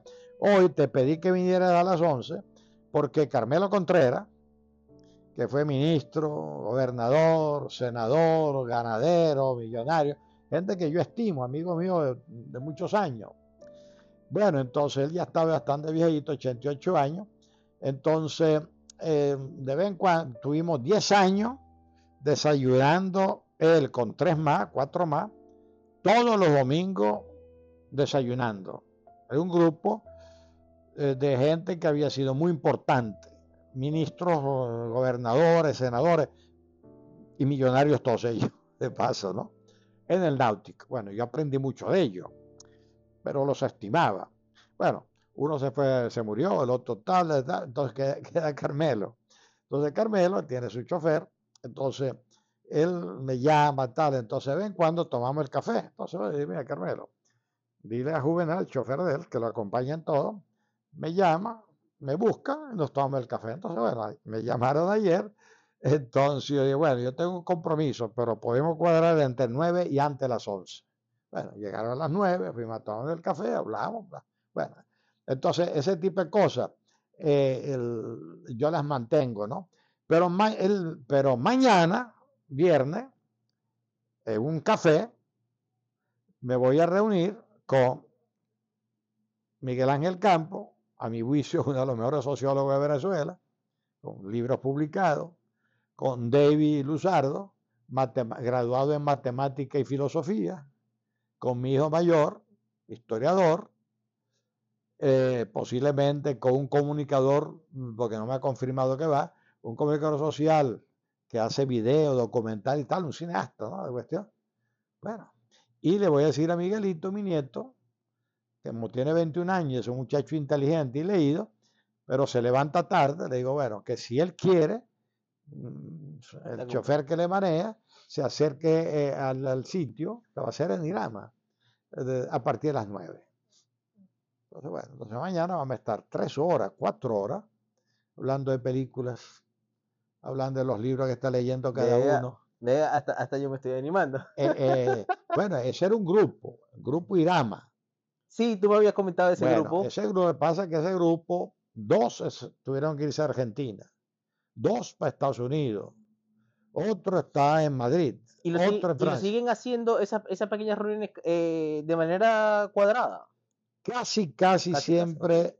¿Una vez al mes o qué? Una vez por semana oh. o mínimo dos veces mensuales. Súper, súper. O sea, eh, normalmente de mañana. O sea, Ángel, básicamente tú te obligas un poco a salir de tu zona de confort. Pues lógico, es que eh, yo vendo la idea de la pereza para que no me moleste mucho, ¿no? Pero yo realmente tengo mi actividad programada. O sea, para mí está programado el día que me quede en la casa y el día que salgo. Porque a mí me invitan, gracias a Dios, muchas cosas. Entonces yo voy discerniendo mis actividades programadas. Eh, por ejemplo, el 31 tengo una conferencia en el, 31 de este mes, una conferencia en el Instituto Universitario de Fe y Alegría en San Francisco. Lo único que estoy exigiendo es transporte, para no molestar aquí a nadie. Entonces me buscan, estoy dos, tres horas con ellos, les doy una conferencia, interactúo. ¿Esas conferencias cómo las das? Micrófono, auditorio. Eh, no, pero eh, te, nacen en el momento. ¿Ah? ¿Te nacen en el momento o vas, eh, o depende? No, no, me, me, me, piden una temática determinada. Ok. y, te prepara. Lógicamente, lo que pasa es que volvemos a la capacidad del viejo, eh, que es que tú ya tienes cierta información mm. que realmente no es difícil. Ciertos temas, no, no cualquier tema. Hay temas que te obligan a prepararte. Y yo normalmente tengo por norma no aceptar ningún compromiso de ningún tipo que, donde yo no me sienta competente. A, mí me dice, mira, ven a hablar de física cuántica, no voy. Ven a hablar de astrofísica, no voy. Me excuso. Eh, ven a hablar de, de X personaje, Venancio Vulgar, no voy. Simplemente, o simplemente dices, no sé. Sí, no sé. digo, no sé, claro. Y le digo la razón. Dice, ¿por qué no voy? Porque no sé. A mí me pregunta, a mí, por, muchos periodistas me preguntan, mire, rector, que estoy haciendo un reportaje sobre las piraguas aquí en Maracaibo y tal. Usted me puede ayudar y dice, mira, le doy quizás la referencia de alguien que conoce eso, yo no sé. Entonces, en eso yo estoy claro. Pero donde acepto, ten la seguridad que no sé si soy competente, pero yo me siento competente. Exacto. Que, es lo importante, claro. Entonces, entonces, entonces no es una jactancia, ¿no? Sino donde es como si tú le dijeras a un cirujano, mire, cirujano, ¿usted es competente para operar? Coño, tengo 30 años operando. ¿Entiendes? Entonces no es la competencia, sino simplemente el oficio. Entonces, bueno, cuando normalmente acepto un, compromiso, sé de lo que voy a hablar y, me siento competente de ello. Por eso, normalmente yo no llevo ningún papel de apoyo. Si es una fecha, pudiera ser que lo cargue un papelito. Pero normalmente la mayor parte de mis conferencias ni son leídas, ni están escritas, ni las sustento un esquema. O sea, gracias a Dios conservo todavía la capacidad mental de, elaborar el discurso básico con la idea base que quiero transmitir y transmitirla. Y los artículos en este momento, o sea, ya varios años, yo ya no los escribo ni a mano, ni los escribo a máquina, sino o lo dicto a Lilita algunos, o simplemente yo en el WhatsApp o en la computadora los paso, o en el Instagram. Ya va, ya va. Sí, yo anoche, anoche, yo estoy revisando el Instagram y estoy revisando las redes y la cuestión. Bueno, de pronto me motivó. Eh, eh, eh, mm, hay una imagen donde está Rousseau y Maquiavelo. Nacemos buenos, nacemos malos. Bueno, yo no tenía previsto escribir nada, pero pasó por mis ojos. Yo lo vi, yo lo guardé para leerlo. Bueno, pasó por mis ojos la imagen. Entonces dije yo, eh, yo no estoy de acuerdo con ninguno de los dos. Pensé para mí, ¿no? Y me provocó comentar. Lo puse en el Instagram como imagen y hice mi articulito, mi, comentario. Ahora, ¿y lo, escribiste en, en notas? ¿Lo escribes en notas? No, directamente. O sea, pasé las fotos, la imagen al Instagram y empecé a escribir con el aparato. Pero lo escribiste en blog de notas y luego lo pasaste. Luego no, directamente. Directamente en el post. O sea, en el post. Eh, claro. Eh, eh, y lo único que hago es le doy una lectura posterior para ver si se me pasó algún error. En el post. Directamente. Así escribo los artículos. Ahora, y los escribes directamente ahí. Correcto. Okay. Porque por, por pereza no voy a la computadora. Si todo lo hago aquí. Eh, Directamente. Sí, eh, me, parece muy interesante. Hace poco me, me, recordó una pequeña foto. Eh, ¿Sabes la campana? ¿Cómo se llama esa campana? Ajá. Ok. Entonces decía, el principiante utiliza simplemente blog de notas. Luego estaba la campana, el, el normal tiene todos los aparatos, la computadora, todos los programas. Y luego el sabio bueno, del competente. nota. fíjate, yo publico un artículo mensual en una revista electrónica que se llama James Lux.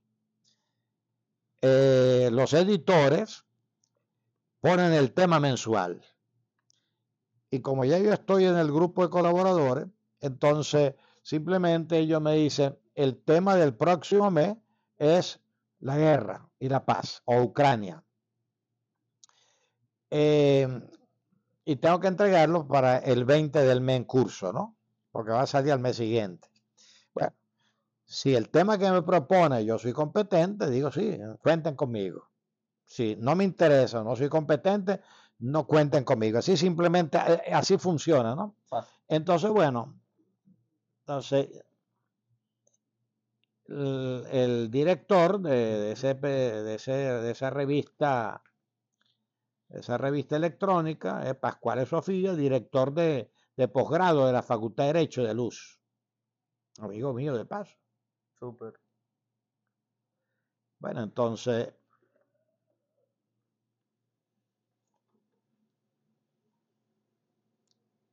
Mira esto. ¿Ves?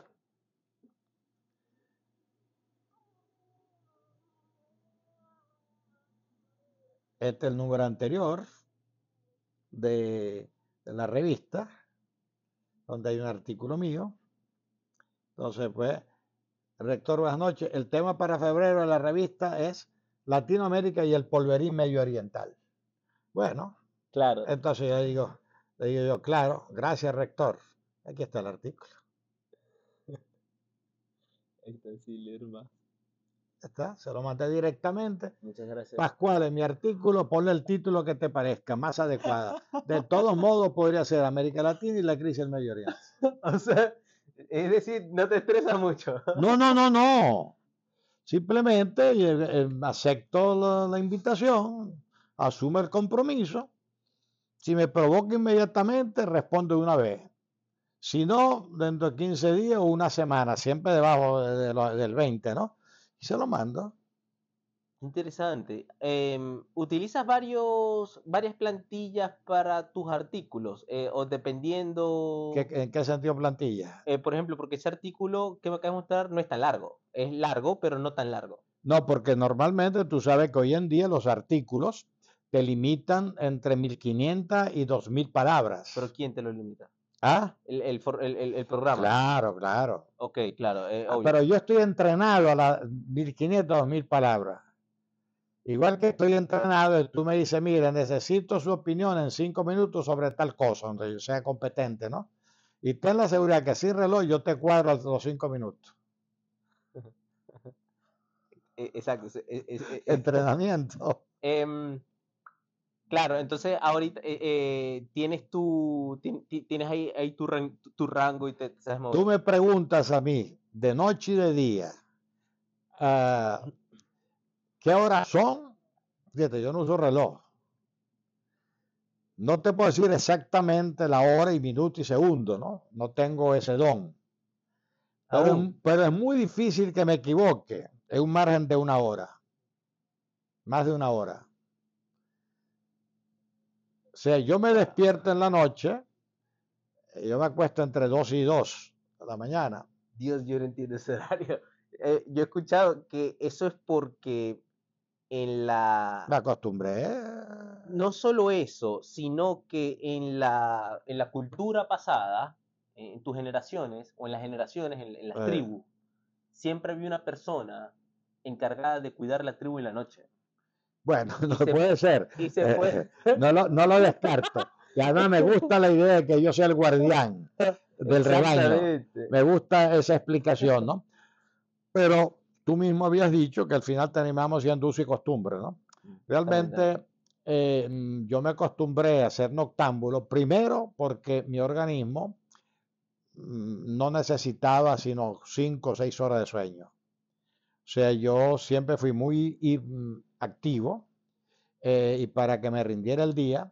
¿Tú duermes 5 o 6 horas de sueño hasta hoy el día, hasta el día no, ahora no. Ahora estoy programado más o menos de 7 a 8 horas. Ok, súper. Una siesta que puede ser hasta de una hora. En, en el día. En el día, después del almuerzo. Sabroso. Una hora. Y de noche, de, si me acuesto a las 12, a las 7, 8 me estoy levantando. Si me acuesto a la 1, me duermo a la 1, de siete y media, ocho y media. Si me acuesto a las 2 de la madrugada, mm, entre 8 y 9. O sea, eso más o menos es la flexibilidad. Eh, entonces, bueno, entonces mm, la, cuando Lili y yo trabajábamos en luz, tiempo, en dedicación exclusiva, y Lili tenía los hijos, nueve hijos, la casa siempre muy, muy alborotada.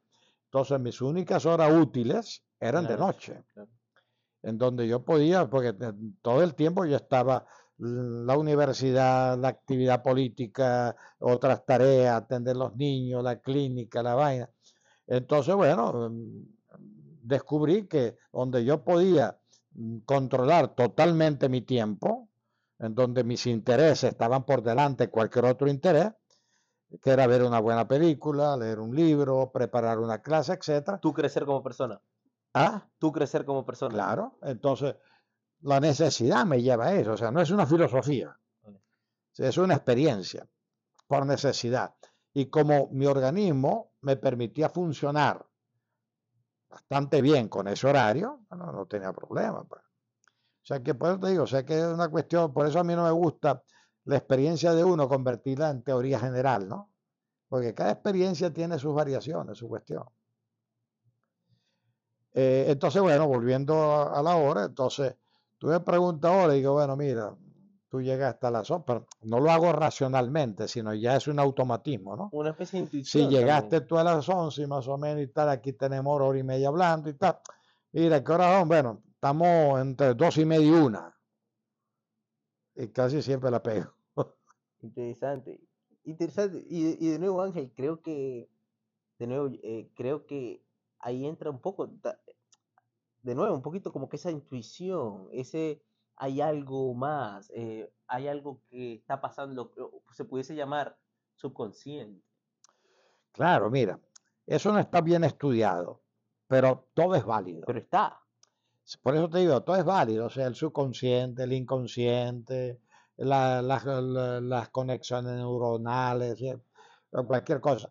Lo que pasa es que el, cuando tú te vuelves conocedor de algo, empieza a funcionar un mecanismo intelectual que es muy interesante, en donde en simultaneidad funciona la, la información, la relación de la información y algún talento que la práctica, talento mental, que la práctica te ha ayudado a potenciar, ¿entiendes? Entonces es como una, una fórmula es cuando tú dices, tú tienes esa puerta que no la puedes abrir, ¿no? Llega un cerrajero, la abre. Y dice, ¿cómo hiciste? ¿Cómo adivinaste dónde estaba el problema? Y dice, bueno, la experiencia, ¿no? Eh, hay una anécdota, creo que te la conté, no estoy seguro, pero te la vuelvo a contar. un alemán brillante ingeniero eléctrico, estoy hablando de los años 20, 30, por allá, ¿no? Bueno, emigró a los Estados Unidos y se planteó un problema, eh, una fábrica, una fábrica grande, vinculada eh, a Edison, eh, el, inventor de la cuestión. La fábrica, perdón, el, aparato eléctrico se echó a perder. Y la fábrica. Y la fábrica dependía del aparato eléctrico. Entonces era pérdida millonaria, ¿no? Y el dueño, el empresario, utilizó todos sus equipos de ingeniero eléctrico para resolver el problema. Y no daban. Hasta que alguien dijo, bueno, hay un tipo que sabe de todo en ingeniería eléctrica, entonces bueno, lo contrataron. Entonces dice que llegó el tipo chaparrito, tal, ingeniero tal, tenía su prestigio profesional. Entonces le dice, necesito, eh, o sea, em, yo voy a evaluar la situación y para resolverlo voy a necesitar uno o dos días. Entonces necesito que me pongan una camita cerca de donde, donde están las maquinarias porque lo más seguro voy a tener que dormir aquí, porque me va a llevar uno o dos días mínimo. Y necesito una tiza. Una tiza. Este está loco, ¿no? Entonces, lo observaban y el tipo lo que hacía era, se acercaba a todas esas, imagínate una gran maquinaria de tubería, de cilindro y tal, entonces él hacía nada, ponía una escalera a otro sitio y así estuvo el tipo dos días hasta que al segundo día sube, o sea, se acerca a un sitio, saca la tiza y marca. Entonces baja, dice a los ingenieros, ahí está el problema. Así que desarmen esa parte y ahí está el problema y va a ser fácil de resolver porque eh, eh, está ubicado y tal ahí, ¿no? Bueno, los tipos impresionados. Total que efectivamente desmontaron ese pedacito. Es como el mecánico en el motor. Y yo que no sé nada de motor, me busco y no sé dónde buscar. Un buen mecánico sabe, oyendo, sabe. Bueno, total que los tipos, y entonces era una tontería de un cable que no pegaba con otro y tal, una tontería sumamente sencilla, ¿no? Bueno, empalmaron, sustituyeron el cable y tal de cuánto y la fábrica otra vez y tal. Entonces, bueno, todo el mundo asombrado, ¿no? Y entonces le dice el dueño, lo felicito, páseme sus honorarios. Entonces le pasó una factura por 10 mil dólares. En esa época 10 mil dólares era bastante dinero. Entonces el, empresario que era millonario dice, pero está bien, mucho mérito y tal, pero coño, 10 mil dólares por dos días de trabajo y tal. Él dice, no le estoy cobrando los días de trabajo, le estoy cobrando la tiza. Porque eh, le marqué dónde estaba el problema. o sea, eh, usted no está pagando lo que yo hice. Si usted está pagando mi conocimiento, que no se debe a dos días, sino toda una vida de estudio y preparación. Mucha gente, eh, incluso me desperté hoy con esa, con esa, con ese pensamiento, y es que muchas veces en la vida o en, el, en este juego, nada pasa y de repente todo pasa. Pero ¿por qué todo pasa de repente? y es porque todos los días fue ese conocimiento, ese, pues esa constancia, claro. y de repente llega un punto que blue. claro, porque uno cree que las cosas es otro, otro, otro, otro problema que tiene la realidad. Uno cree que la realidad es esto, esto, esto, esto, esto, esto. Esas son naturalezas muertas. Si tú no le das la función, si tú no la activas, la activas por necesidad y por uso y para lograr un fin, que son las conexiones. Como no tenemos una explicación racional, entonces la, casualidad, el destino, la cuestión, pero la realidad es un mundo de relaciones. Una previsibles, conocidas, y otra imprevisibles, no conocidas. O sea que, y mientras no tengamos el conocimiento racional de eso, es un misterio. Siempre va a estar, ¿Ah? siempre va a estar, siempre va a estar. Es decir, es un misterio en el sentido que no tengo una explicación racional. Aunque le puedo dar una explicación, pero no necesariamente racional. O sea, nosotros somos un mundo de cosas, objetos, personas. Pero lo que dinamiza y le da sentido a todas esas cosas es lo relacional. Yo esta taza la dejo aquí es un adorno, bonito, feo, útil, inútil. Pero esa taza existe para que allí pongan café y yo me lo tome. Entonces hay una dinámica que la puedo activar o no. Pero la función es parte de una dinámica, de una relación. Lo que está diciendo básicamente es que todo se conecta. todo está conectado. Eh, Ángel, ¿crees en la non-dualidad? ¿Qué es eso? Em, que, todo se, que todo se conecte y que todo últimamente es uno. Bueno. Y que uno eh, es todo. Bueno, ahí volvemos a mezclar las cosas. ¿no? Esto, es un poco, esto es un poco más al ámbito espiritual. No, es que estamos totalmente en el ámbito espiritual, que en términos filosóficos lo diríamos metafísico. Metafísico es lo que está más allá de lo físico. O sea, que no es medible, que no es experimental, etc. ¿no? Entonces, lo que llamamos espiritual, eh, mm, eh, filosofía, abstracción, es metafísico. Eh, moral, ética. Etcétera. Entonces, bueno, pudiéramos manejar la idea monista de Dios es todo, lo origina todo y lo contiene todo. Es decir, Dios es esto. Dios es todo. Y esto. Claro. Pero eso, en las religiones tradicionales, se llamaba panteísmo. Todavía hoy en la India hay 38 millones de dioses. Porque cada objeto, cada cosa, tiene un dios o varios. Eso es panteísmo. Es decir, el libro tiene un alma, la casa tiene un espíritu, los objetos tienen tal, ¿entiendes? Pero eso, si tú lo crees, lo crees. Claro, nos reímos, pero, pero es lo mismo, porque si luego le llevamos a, al catolicismo, por ejemplo. Claro, entonces Dios, lo es todo. Así es, por eso te digo, entonces, bueno, es cuestión de creencia, cuestión de creencia. O sea, si tú me preguntas, ¿crees en eso? Cuando yo digo sí o no, no tiene mayor importancia. Claro.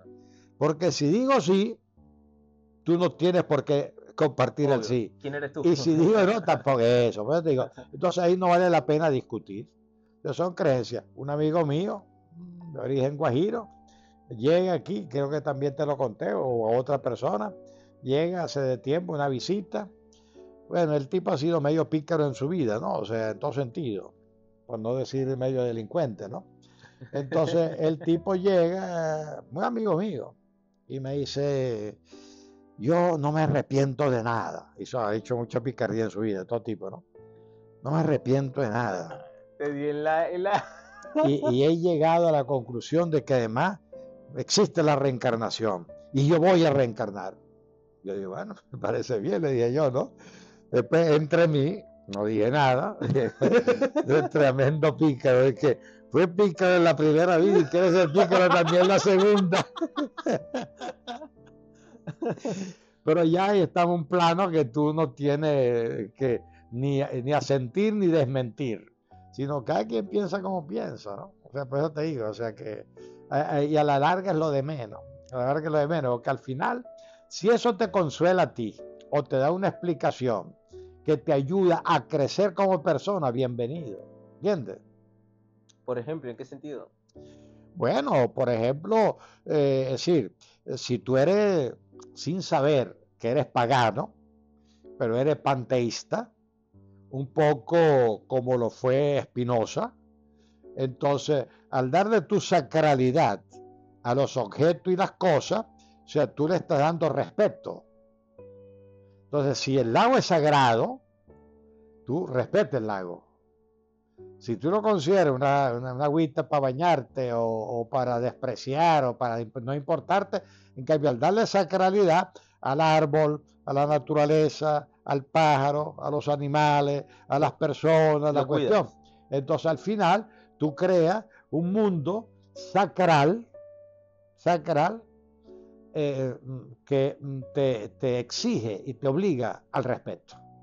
Y a comportarte de manera de vida. Y, eso es positivo. eso es positivo. Llevar una vida eh, claro. Eh, consciente. Sí, así es.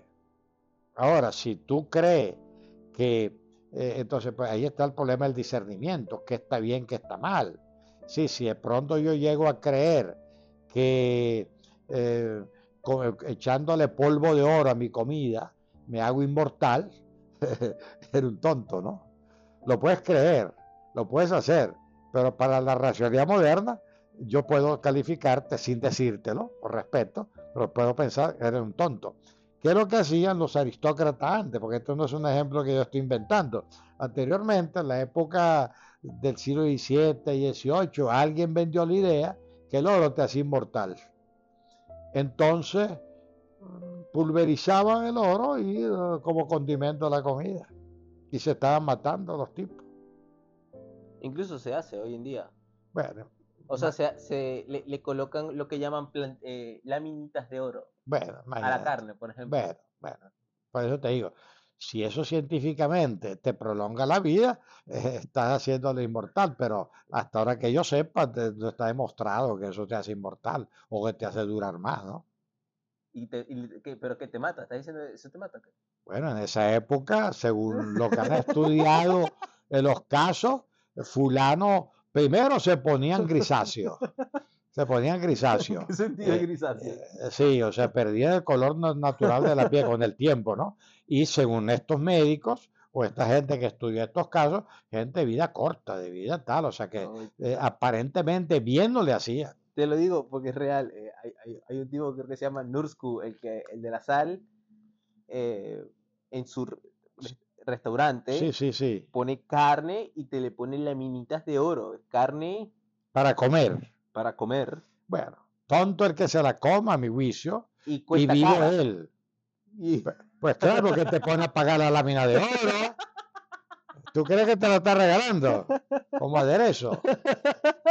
O sea que el tipo está, eh, a mi juicio, el tipo inteligente, está manipulando, o sea, las excentricidades de alguna gente que tiene plata y, y se jacta de decir que él come oro. Bueno, eh, él es un vivo y este es un tonto, ¿no? De acuerdo a mi manera de pensar. Porque tú sabes que los seres humanos, eh, eh, el pecado capital del ser humano es la vanidad. ¿Sabe qué es difícil resistir a la vanidad? San, San Agustín decía, si yo digo que soy humilde, ya yo estoy cayendo en pecado de orgullo. Eso es vanidad. Porque basta que tú pienses una cualidad o una característica que, te, que tú creas que te hace mejor o que los demás crean que te hacen mejor, somos débiles frente a eso. De pronto hay gente que es pichirre, que le importa un carrizo a los demás, pero hace, hace limosna, eh, ayuda, para que diga, oye, qué buena gente es. No, él está haciendo un acto social de prestigio, porque él se quiere presentar como un filántropo. Y como tiene plata, agarra un margen de millones que no lo necesita, que le sobra, y hace filantropía. Claro, el típico, eh, escuché una pequeña historia de un chamo aquí que, que, ayuda y lo graba. Imagínate. Y, mm, y luego le dijeron para que ayudara a un hospital. Y, le dijeron, no puedes llevar cámara. No me interesa. No me interesa. Claro, bueno, eso está en la Biblia. Un millonario da un millón de limosna al templo y una viejita da un centavo. Tiene más mérito la viejita con su centavo porque necesitaba el centavo para comer que el millonario que no necesitaba ese millón para comer. Y lo mismo en la Biblia. No lo que haga tu mano derecha, que no sirve a la izquierda y viceversa. O sea, una vez que tú patrocinas tu generosidad y publicitas, no tiene ningún mérito. Es decir, puede tener mérito práctico. De pronto alguien se beneficia. Pero en lo personal no te hace mejor. Al contrario, te hace peor. Porque traficas con la mendicidad y traficas con la necesidad ajena. Estos artistas de Hollywood, eh, los refugiados, eh, la fauna africana, por favor. Trabaja por la fauna africana y por los refugiados, pero que no se entere nadie. Ahora, Ángel, ¿sientes que el mundo llegue a un nivel de conciencia para darse cuenta de eso o siempre van a estar... No lo sé. No lo Te lo digo porque siento que también estamos evolucionando, como eh, eh, ya nos estamos globalizando. Yo no lo sé responder a tu pregunta, pero lo que sí pienso, pienso que pensar en un mundo que tenga y practique los mismos valores y conducta no lo veo. Claro, Y, sería chimbo. Puede suceder, pero no, no lo veo. no lo veo. O sea, porque la perfectibilidad humana no es colectiva. ¿La qué? Perfectibilidad humana. O sea, no ser perfecto, sino tratar de ser mejor. No es colectivo. No es colectivo. O sea, lo que llaman el, eh, posiblemente se llame eh, crecimiento personal o Eso. Eh, claro, la existencia es individual. No vives aislado. Tiene obligaciones con los demás. Tiene que ser acompañante y solidario con los demás. Ayudar a crecer a los demás, está claro, ¿no? Pero tu proceso de ser un poquito mejor o un poquito peor depende de ti, de tus circunstancias, lo que sea. Pero decir que hay una humanidad que todos practicamos la misma virtud, no lo veo. Claro, no, y, yo, yo, he pensado eso y también siento que a veces como que, imagínate que todo el mundo pensase como sí, tú. Sí, sí. como que medio chimbo. Eh, yo, mm, sí, por lo menos en mi horizonte mental, eh, por mucho que me alargue hacia adelante, no lo veo. ¿no? Está súper interesante. Ahorita estamos, eh, que me parece súper, de nuevo, yo estoy muy agradecido en verdad de, de la era en la que estoy viviendo, de mi vida, eh, pero más de, del contemplar. Y, siento que en los últimos años he estado abriéndome a, este, a esta apertura que es lo espiritual. Em, eh, siento que a veces como que la religión te pone un piso y es un límite, la religión tiene sus límites. Y cuando das ese paso al espiritual, eh, lo que tienes que toca aprender a volar, no hay, no hay piso. Claro. Em, entonces he estado como que, eh, en, en, esos pasos me, ha parecido interesante, em, me abre la puerta cuando, es que solo tienes que abrir la puerta de la relatividad. Cuando abres la puerta de la relatividad, abres una caja de Pandora. Claro. Eh, incluso con, eh, entra la, lo, sí, pero la, pero la caja de Pandora está dentro de ti o dentro de mí. ¿A qué te refieres? sí, volvemos, volvemos a Dante, ¿no?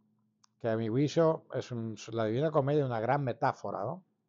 De la, de la condición humana en su época y con, lo, con la visión de la época, ¿no? O sea, nosotros estamos rodeados de infierno, de purgatorio y paraíso. O sea, cada ser humano. Okay. Cada quien tiene cerca un pequeño infierno, pequeño cielo, un pequeño purgatorio. Puede usar otra categoría, un mundo mejor, un mundo peor, etc. Siempre está cerca de nosotros.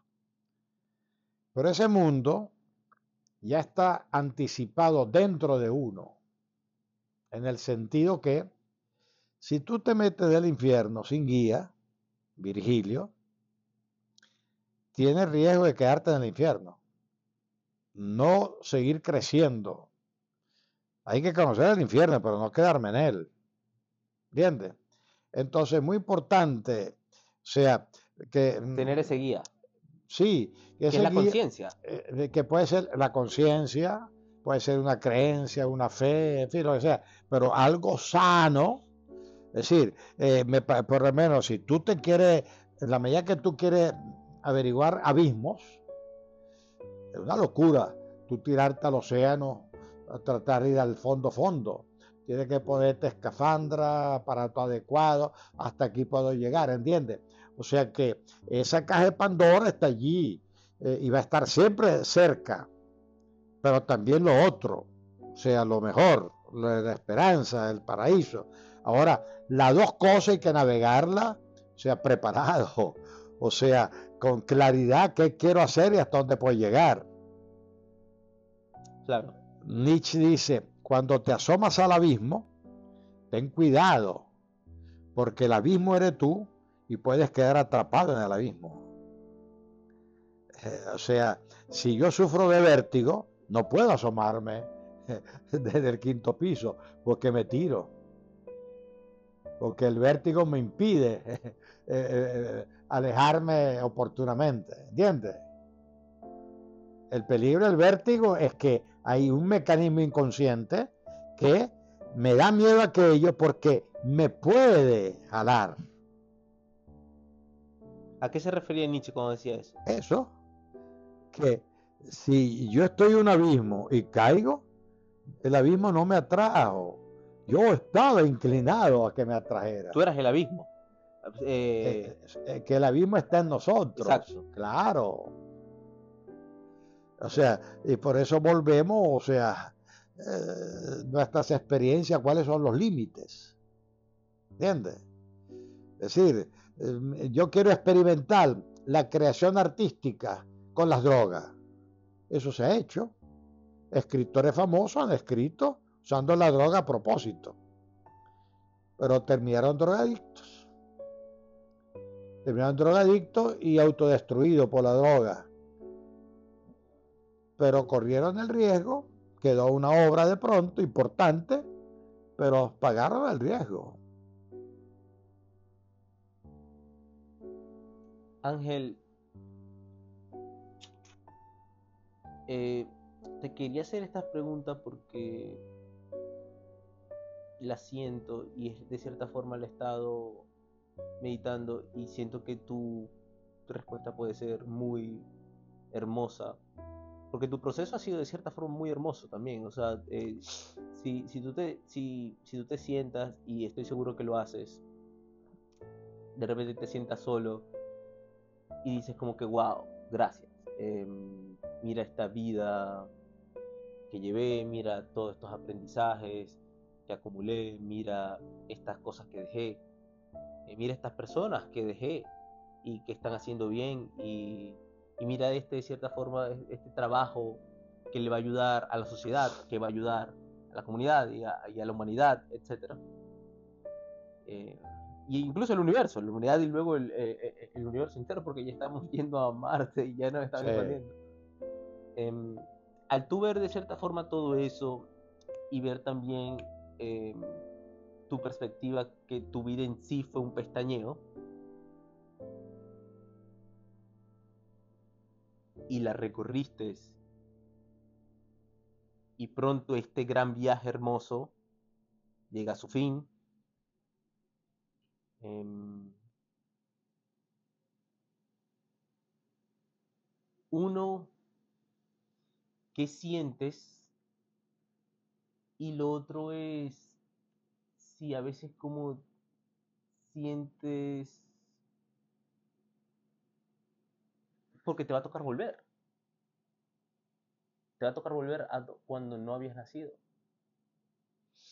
Se viera, es una pregunta muy difícil porque termina, empieza y termina siendo metafísica. La muerte y después la muerte. Entonces, en términos existenciales, yo no pienso en la muerte, pero sé que voy a morir. Porque si pienso en la muerte, me angustio anticipadamente. Entonces quiero estar vivo mientras estoy vivo. ¿Me explico? Pero no soy tan tonto como para ignorar que voy a morir. Entonces ahí es donde establezco mi, mi mecanismo vital. Es decir, eh, cuando tenía mis hijos pequeños, no pensaba en la muerte, estaba en plena vitalidad y en plena vida, pero sí tenía miedo a morir para no dejar desamparado ni a mi esposa ni a mis hijos. Pues claro, ya ellos grandes, ya no tengo esa preocupación. Entonces, repito, sigo viviendo dentro de mis posibilidades, vivir en el sentido tener alguna actividad, aprender, estudiar, etcétera, ser útil, vivir. Pero sé que voy a morir. Entonces, un acto humildad. No me creo inmortal, no me creo importante, no me creo tal. Pero entonces, como ser humano, me aferro de una creencia, la creencia religiosa. Creo en Dios y creo que en algún momento mi espíritu, lo que fuere, o mi energía y tal, va a estar en otra parte, no lo sé. Marquito, lindo. Este es mi nieto Marquito. ¿Qué tal, Marco? Oye, Marco, está tan alto como la puerta. Qué bárbaro. En un año ha crecido. Sí, yo, yo, yo, veo estos chavitos. Claudia, otra que ha crecido más de lo que yo quisiera. Yo, Ahora, muñequita. ¿Qué tal? y siempre fui también muy pequeño. Y a veces veo, caballero. David. Y a veces veo a, los a los chavos. Sí, pero un año ha sido increíble. Eh, Marco está en primer año y la niña en tercer año. Pero físicamente Marquito da un estirón. Es que tú, tú, eres grande. Sí, y, el papá también. El, papá es más alto que yo. Total que, bueno, después eso te digo, o sea que es una cuestión metafísica. Por ejemplo, mm, dicen los científicos, eh, nosotros somos polvo de estrella. Lo creo. ¿Entiendes? Me parece poético. Eh, de hecho, algunas de las tribus norteamericanas creían que sus muertos eran las estrellas, las almas de sus muertos, ¿no? Bueno, una verdad poética que me gusta, la puedo asumir, no tengo rollo. Pero si tú me dices, pero de verdad creen eso, es capaz de morir por eso, y te no, no, la creo, pero tal. Eh, un Dios que principio y fin de todas las cosas, culturalmente lo creo, porque nací en un mundo católico, he vivido un mundo católico y tal, pero soy un, católico que siempre ha transitado cierto agnosticismo, ¿no? ciertas dudas, cierta cuestión y cierta apertura mental a ciertas religiones, ¿no? claro, eh, ahí cuando te metes ahí un buen espiritualidad. Claro, claro, una espiritualidad que transciende la iglesia católica, ¿no? Exacto. Claro. Eh, del caso de mis padres, de mi familia, de Lilia tal. Bueno, a mí me encanta, me encanta pensar que mm, los muertos van a terminar siendo otra vez una comunidad de vivos en la eternidad, o sea, de alguna manera cerca y presente. Pero son verdades de creencia o de fe que si tú las sometes a la duda, dejan de serlo. Entonces por eso se habla de verdad poética, verdad filosófica, verdad religiosa, verdad racional o científica. Entonces en verdad racional no hay discusión. ¿Esto funciona o no funciona? Eso no es. Para llegar a la luna, esta es la vía. Y estos son los cálculos. Bueno, eso no está en discusión. Pero si salimos del ámbito de, nuestra galaxia o tal, puede, que eso, todo eso se relativiza, ¿no? Pero como nos hemos llegado a ese nivel de conocimiento, nos quedamos por ahora hasta donde hemos llegado, porque es un límite que se va avanzando. No, no lo conocemos aún. Por eso. Es que la definición de ciencia es esa, lo no conocido aún. Claro. Esa es la definición de ciencia. Claro, porque ya puede, ya puede existir el No lo conocido. Ya puede existir el viaje al tiempo y no lo sabemos. Claro, por eso te digo. Los, ovnis. Claro, la ciencia es lo no conocido aún. Y eso se llama misterio en términos metafísicos. Claro, yo he pasado por un proceso, siento que, ok, lo racional, todo muy lindo y bello, porque lo racional te hace sentir seguro. Y es lo real, real. Y es lo real, real. Eh, en esta realidad. Pero no anula la existencia de otra posible realidad no explicada racionalmente, pero necesaria. Exactamente. Entonces, cuando te das cuenta que, cuando entras en ti y te das cuenta que, oh, shit, acá hay algo que simplemente no podemos explicar, pero que tú y yo lo sabemos. Pero lo importante es que tú estés claro que es racional y que no es racional. Ah, no, claro. Lo que no puedes confundir las dos cosas. Si confundes lo real como lo, absoluto, eh, claro, te tiras un balcón. Eres un descreído, cuando te toque las malas te suicida, tal.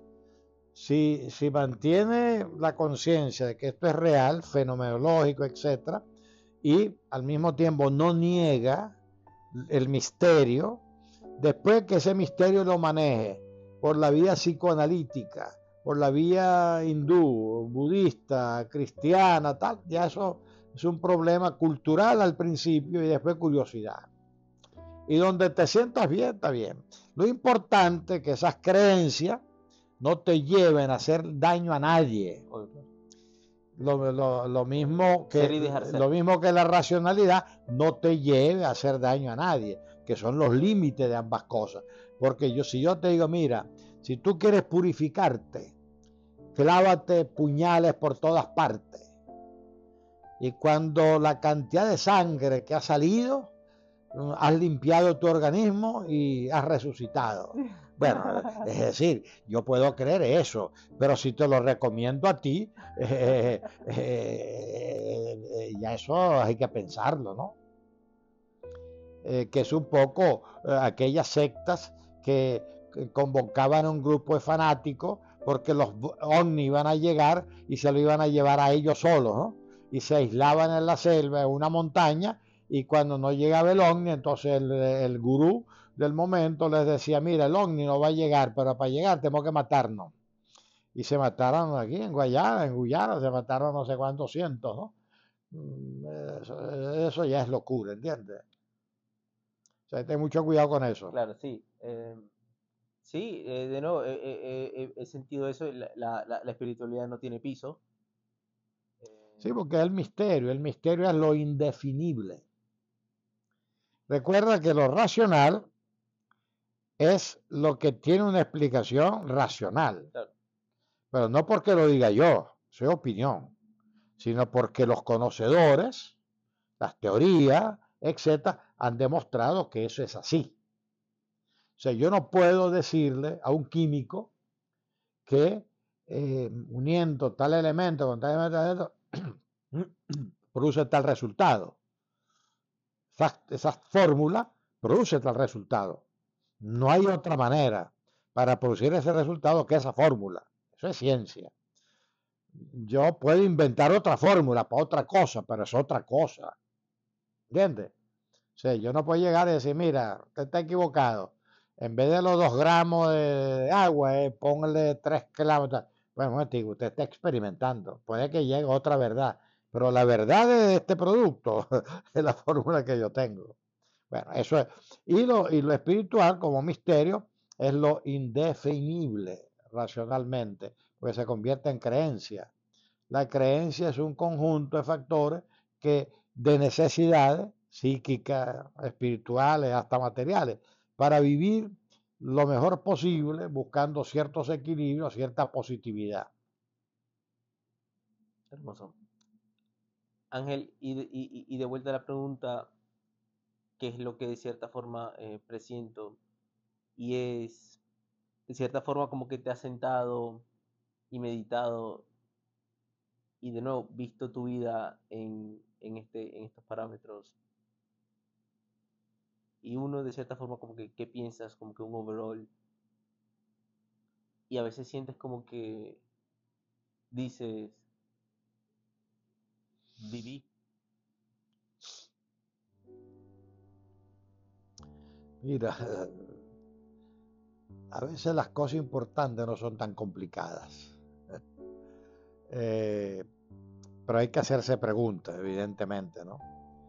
Ya que tú me personalizas, eh, por lo menos en mi caso, no es una fórmula, pienso que el tratar de ver las cosas con cierta positividad ayuda.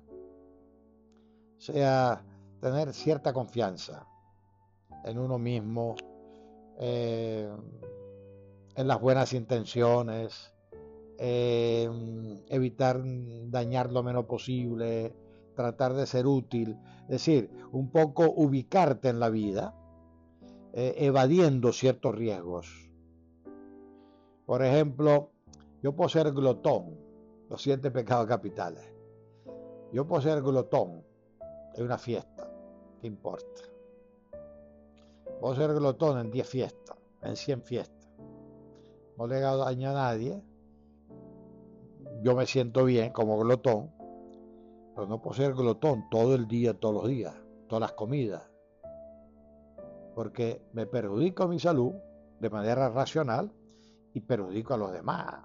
O sea, imagínate un glotón en una mesa eh, de muy muy malo para los demás, ¿no? Porque hasta es asqueroso.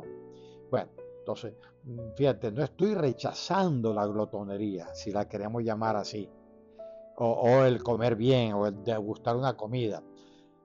Pero entonces la educación, la cultura, el buen ejemplo de otra gente, me dice que puedo disfrutar la comida de una manera más sabia, más apropiada a mi salud, sin dejar del placer de la comida. Más consciente. Los sabores, pues yo, bueno, te fijas, es domesticado en lo posible. A la bestia. A, a, la bestia. La lujuria, bueno, el Papa acaba de decir, la sexualidad está innato en el ser humano. Ahora la sexualidad implica el instinto sexual, pero también el erotismo, pero también la procreación, tal. Bueno, frente a eso yo tengo todas mis posibilidades humanas. Ahora, de mí depende cuáles son los límites, ¿entiendes? Y así yo le puedo poner límites a todo lo que hemos llamado vicio pecado en términos genéricos.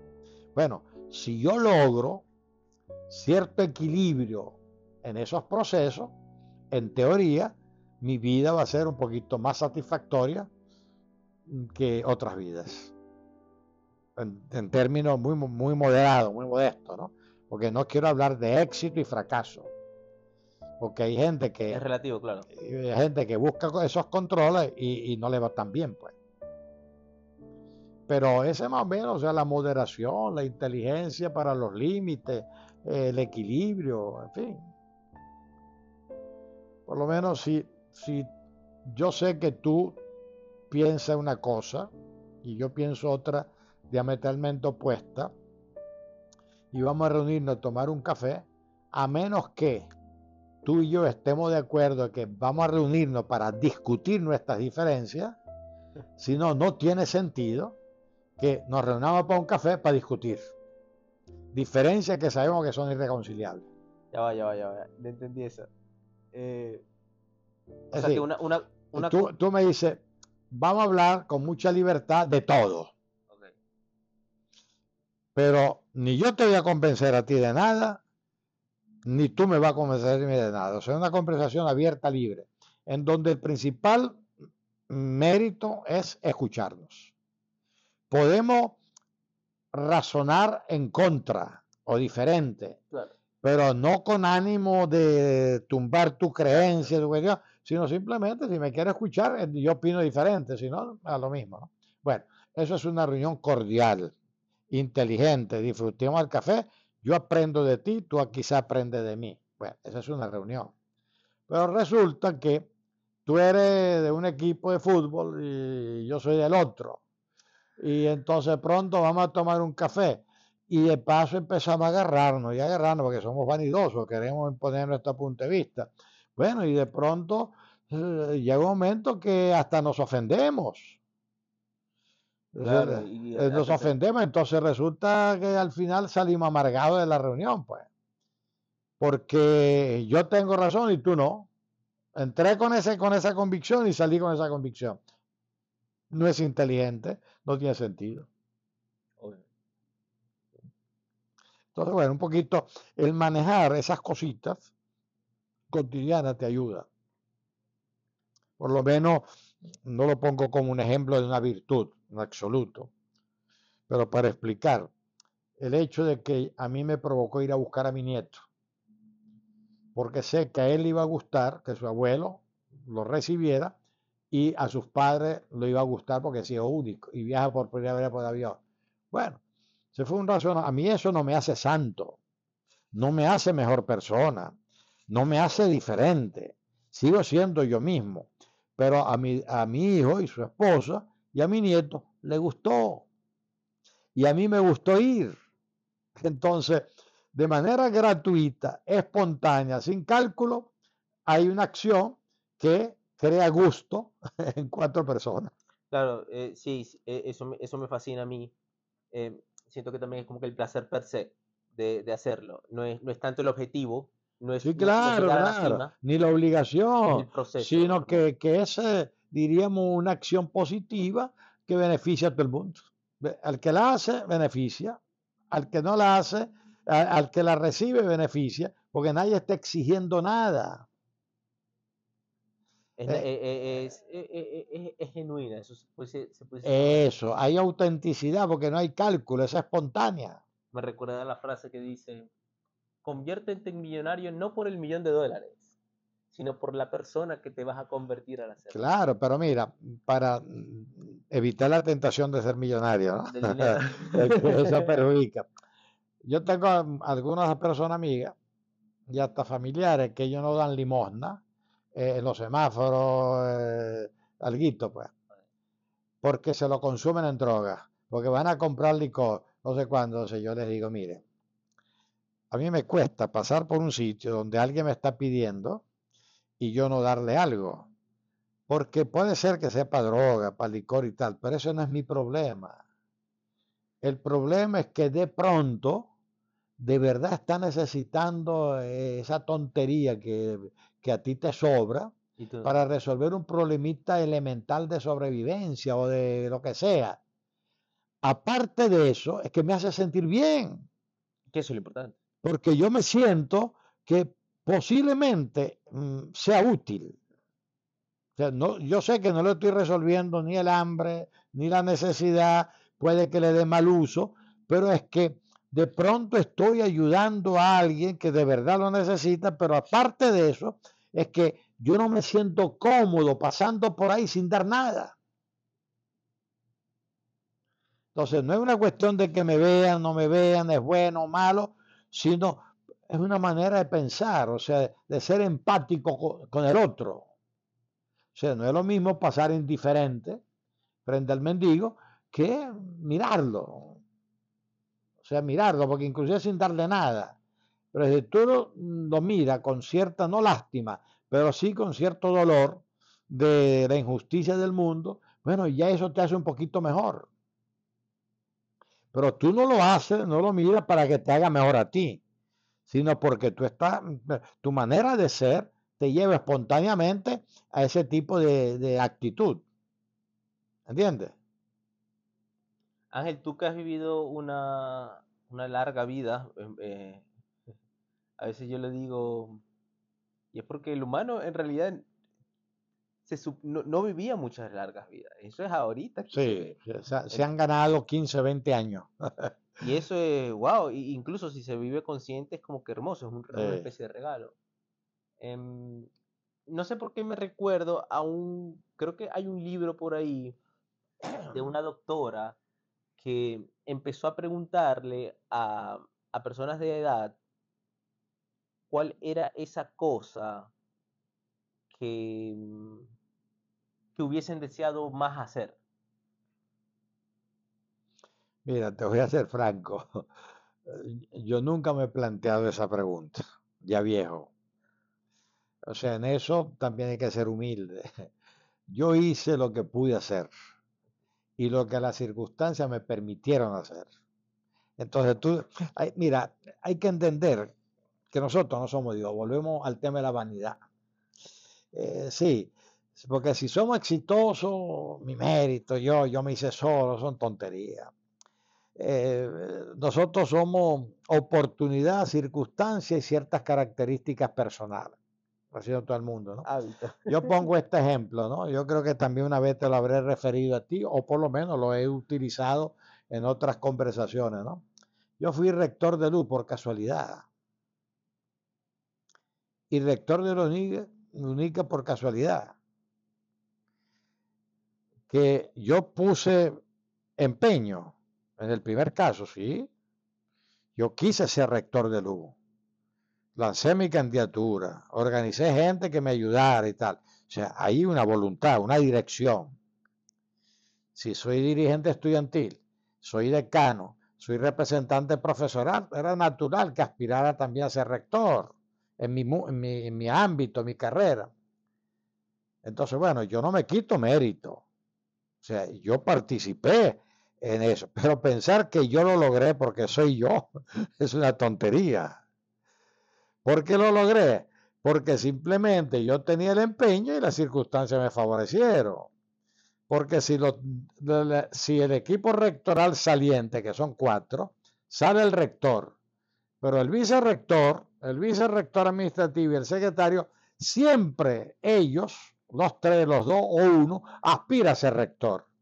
Bueno, si ellos, en vez de desunirse, se hubieran unido dos de ellos para ser rector, yo no gano.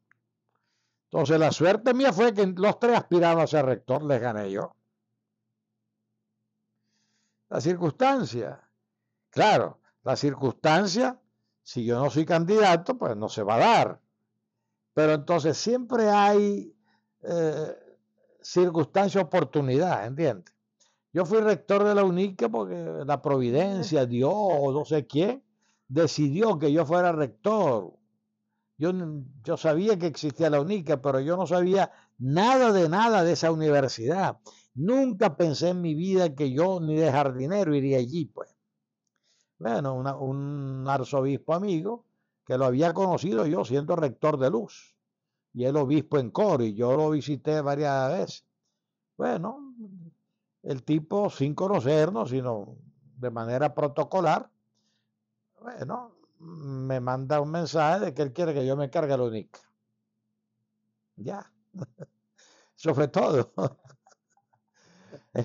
Ahí no hubo conspiración, ni deseo, ni proyección, ni voluntad, porque yo en absoluto, o sea, yo era un ojo en blanco con respecto a la única. Todos mis proyectos de vida a partir de luz eran otra cosa, menos la única. Bueno, ahí estuve 17 años.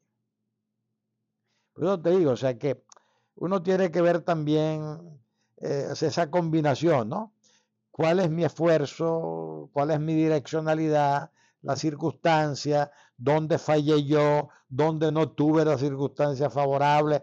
Entonces, ahí ser, eh, ser un poquito, es decir, saber los, límites de tu vida, ¿no? Eh, lo mismo echar de menos de edad pasada.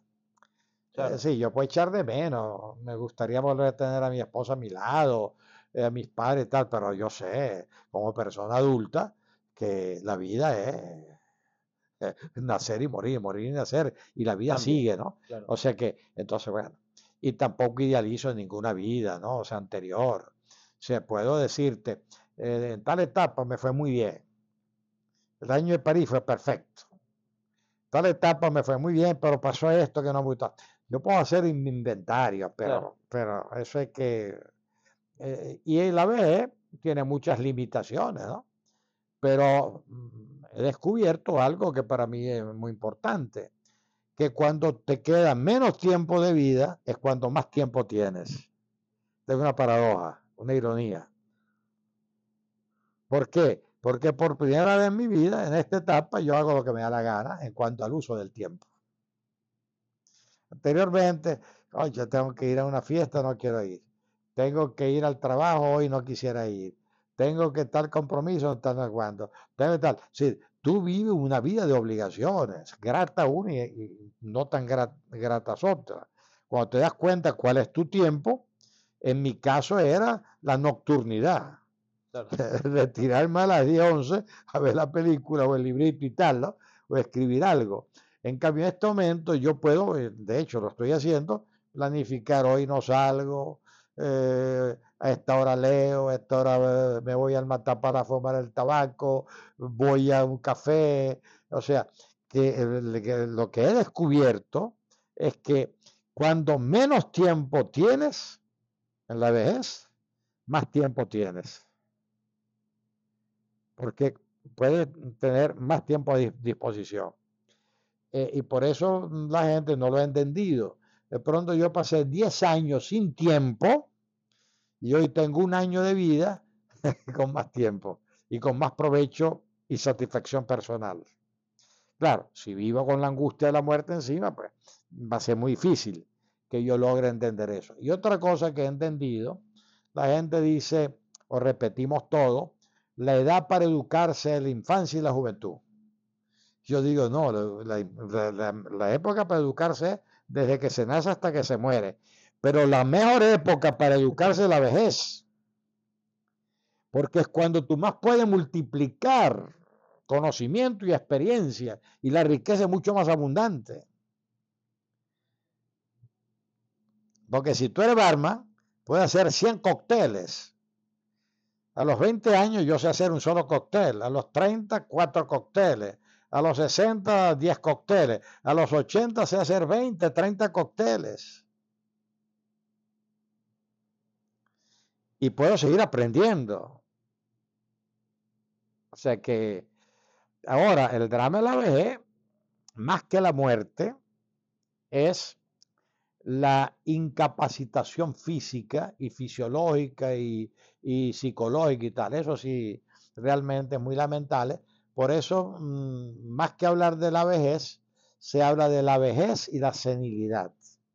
Claro. La vejez, cuando tú vas teniendo limitaciones, física, tal, eh, pero estás centrado en tu vida, tu mente, tu cuestión, y, te puedes atender a ti mismo en lo fundamental, ¿no? En cambio, ya la senilidad, ahí sí eh, pasas a, como un bebé, no pasas a depender de otras personas, y ahí también un problema de suerte, mala suerte y tal, ¿no? Si tienes una familia que te atiende, no te va a ir tan mal. Si tienes una familia que no, te, que no te atiende, te fregaste. Si tienes plata y va a un ancianato, eso es una condena a muerte. Porque condenarte a vivir con solo viejos, eso es pena de muerte, ¿no?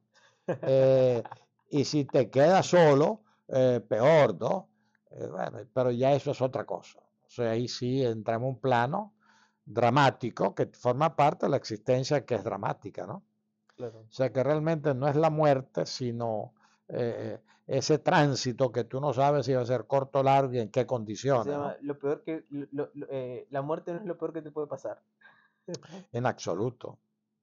Lo llamamos muerte, pero realmente el tormento es la senilidad el, el, el, no tener libertad, el miedo. ¿Ah? El, gran miedo, el, sí, no tener libertad. Bueno, porque. es no moverte. Claro, imagínate Alzheimer, Parkinson, eh, cáncer terminal, tal. Soy muy fregado, ¿no? O sea, eh, el Alzheimer, imagínate que tú estés con una persona que has convivido una vida y esa persona no te reconoce. Tú no puedes comunicarte con esa persona Dicen que el Alzheimer sufre más el entorno familiar que pues, la propia persona de Alzheimer, ¿no? Porque aparentemente eh, hay como una especie de ausencia, ¿no? del mundo. Bueno, por eso te digo, hay gente que tiene el cerebro muy bien, pero le da Parkinson, ¿no? Entonces sabe que cada día su cuestión motriz lo va a obligar a una limitación terrible, ¿no? Y así. Entonces, esa es la parte. Ahora, si tú vives obsesionado con esos miedos, el miedo paraliza. Entonces también la positividad. Bueno, para Dios, tráteme un poquito mejor o no me haga eh, tanto, en fin, ya es un problema de proyección personal, tampoco hay fórmula, ¿no? Eh, entonces, la positividad en términos de, forma, de, mi forma de pensar es que, bueno, ten un poquito de confianza, que las cosas no siempre van a ir mal y que siempre pueden ir un poquito mejor y tú puedes contribuir a eso. Pues. Hermoso. Hey Ángel, agradecido ¿verdad? por esta conversación. No, bien, bien. Ahora, ¿grabaste todo esto? Oh, sí. Va a tener que editar, ¿no? No. No editas. eh, en realidad no. Pero es un desafío para el que quiera ver esto, porque esto son dos horas, tres horas. ¿no? Pero se lo disfrutan. Seguro. Igual que nosotros. Eh, bueno, espero. a mí me encanta intercambiar y conversar. A mí también. Y no, y miras que, que, que, es de nuevo, eh, es, algo que yo he estado experimentando en estos últimos años más que nada, que es con esta hermosa invención que es el Internet. Y, y, siento que también el Internet pudiese, y todas estas invenciones pudiesen no solo aliviar todas esas cosas que tú acabas de mencionar, que eh, lo, que eh, mencionaste como de cierta forma el impedimento físico. Em, y por qué no, lo que llaman digitalizarnos. Sí, claro. De hecho, eh, sí. Trascender lo físico. Mira, más de la mitad de mi vida útil en la vejez, en los últimos cuatro o cinco años, es gracias a esto. Gracias a esto, igual me imagino que hubiera sobrevivido dentro de lo que mis intereses, ¿no? O sea, tampoco quiero eh, exagerar, pero sin lugar a dudas esto me ha facilitado mantenerme activo, porque me ahorra tiempo, me comunica con más gente, eh, me da una oferta infinita de conferencias, de formación, de cuestión de cine, eh, en fin, realmente, repito, una maravilla. Lo que pasa es que por disciplina, yo no estoy pegado a las 24 horas a esto. Va a ser muy peligroso en caso de eso, filo. Sí, claro. Y además pretendo ser muy selectivo en lo que busco. Porque si yo me pongo a ver pornografía, una hora, y yo, bueno, interesante y tal, me entretengo con la pornografía. Pero, si llega un momento, además, el algoritmo me identifica como cliente y me llena esto de pornografía. Bueno, esto es un suicidio a, mediano plazo, ¿no? Claro. Eh, lo mismo, bueno. Entonces, en cambio, eh, inclusive mm, encuentro placer en jugar con el algoritmo. O sea, yo nunca, yo nunca repito en un espacio de tiempo corto la misma búsqueda, para que no me recargue con información que yo no he buscado. O sea, juegas con él. Juego con ellos, por lo menos en el cine. Ellos juegan con vos y tú juegas con ellos. Yo juego con ellos. De pronto en el cine yo busco una película mexicana. Bueno, a los dos, tres días eso me inunda. Eh, pero yo dejo pasar un mes y no veo cine mexicano. Me cambio al japonés. Los confundí más. Sí, en serio. y, veo que funciona porque no sabes qué, qué respuesta darme. De pronto empiezan a mandar cualquier cosa porque no saben qué tipo de, cliente soy. Y las publicidades de todo tipo que me la clavan por todo tipo sistemáticamente, me interesa o no me interese, rechazo, rechazo, rechazo. Bueno, me disminuye la cantidad de publicidad que me llega. Entonces, eh, yo me he entrenado eh, racionalmente a manejar esto. Eh, seguidores que en Twitter yo no llego a mil. Y mi propósito es nunca pasar de mil, porque voy depurando. O sea, y me quedo con quienes de una u otra manera me interesa o me interesaron y dejo de seguir si ya no me interesan. Entonces no acumulo para que me sigan a mí, sino ahí tengo un límite. Obvio, depura. Voy depurando. Lo mismo el Instagram. Ser consciente. De vez en cuando saco una foto de la familia y tal, porque yo sé que a mi familia le gusta que sepan que celebramos un, cumpleaños. Pero ni loco tú ves eh, en los próximos 10, 20 Instagram siguientes nada personal. Claro. Claro, porque no los ofrece. Entonces yo, y me interesa un comino, me interesa que lo vean millones, pero me interesa un comino, si lo ve uno, lo ven millones, ¿entiendes? Entonces, bueno, porque también la tecnología, eh, es decir, yo puedo tomarme ese vaso de agua o botar el agua y morirme de sed.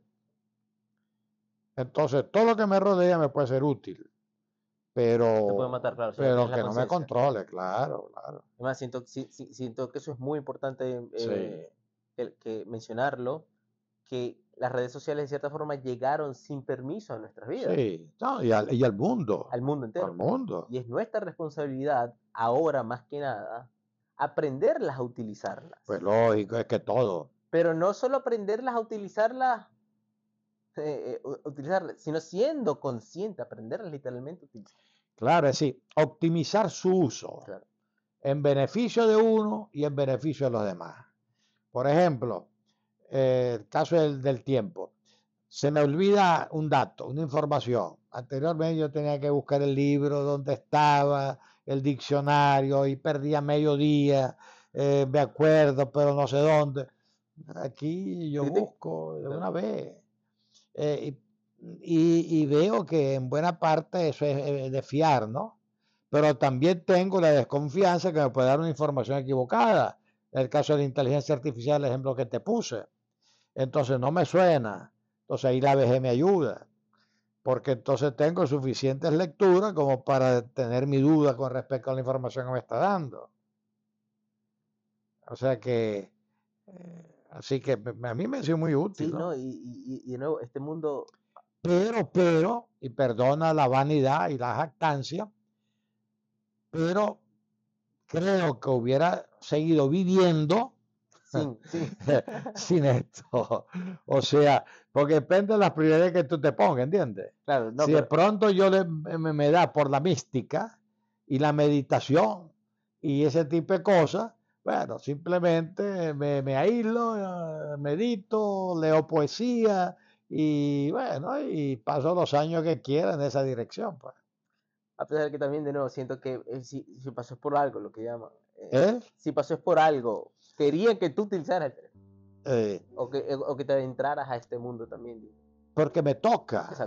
O sea, racionalmente. no porque yo sea especial, sino porque mi instinto de adaptación me, sea, sería tonto no optimizar mi tiempo y mis posibilidades sin algo que esté a la, a la mano. Es más, se dice que todos los filósofos por ejemplo, un Nietzsche, si hubiese nacido en esta era, eh, tuviese su Instagram. Sería tremendo tuitero, porque Nietzsche, eh, escribía eh, por, por aforismo, frases cortas, textos cortos, claro.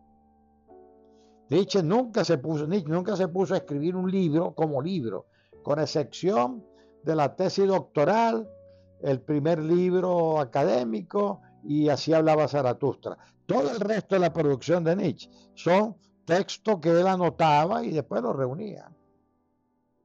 Puros tweets, una, una, una, recopilación de, tweets. Yo por ahí tengo impreso los primeros 100, eh, los primeros 100 eh, Twitter míos del año 10. Yo le dije a Carlos, cuando empecé en el Twitter del año 10, le dije, Carlos, yo quiero imprimir los primeros 100 Twitter. Eh, bueno, por el fetiche físico, y tengo el impreso ahí. Qué cool. Sí. Eh, eh, ah, exacto, por eso es que de, cierta forma me, causaba curiosidad en ti. Claro, porque también eso me permite revisarme cuál era mi curiosidad, cuáles eran mis intereses y cuáles eran mis direcciones del uso del Twitter, ¿no? Y conocerte. Sí. Descubrirte. Bueno, es que conocer es conocerte. Todo conocimiento de alguna manera te permite conocerte. Sí, yo le decía a, a una amiga, yo te estoy conociendo, pero en verdad me estoy conociendo. Claro, claro. Claro. ¿Por qué me gusta este deporte y no este otro? ¿Por qué me gusta esta mujer y no esta otra? ¿Por qué me gusta tal cosa de este sitio y no otro? Por ejemplo, yo tengo una atracción consciente, pero que tiene un fondo inconsciente. Que son los castillos, las fortalezas medievales. ¿Por qué? Bueno, porque en mi familia, y yo he cultivado esa tradición, hemos inventado el mito, la mitología, la leyenda de los longobardos, de los lombardos. Como yo le mis padres me contaban el origen de los lombardos, que era una tribu bárbara, vikinga, germánica, tal. Yo se le he contado a mis hijos y a mis nietos eh, cuando... De manera inconsciente. Y ah, en ese momento no tenía propósito, sino, sino explicar el apellido. Pero después con un hijo estuve en Italia y entonces trajo el del, escudo de los lombardos y tal. Después yo, por curiosidad, la historia de los lombardos y tal. Bueno, entonces yo echaba ese cuento simplemente por explicar el origen de, mi apellido a los hijos y nietos. Bueno, lo convertí de manera inconsciente, de manera repetida, en una leyenda que me llevó a interesarme en la Edad Media y en la Edad Media me estudié como historiador, pero de paso me quedó el atractivo del misterio de los castillos, la cuestión. Que por cierto, Mucha gente no, no sabría explicarlo, pero existe la posibilidad racional de que tú explicar inclusive tus fobias o tus fetichismos.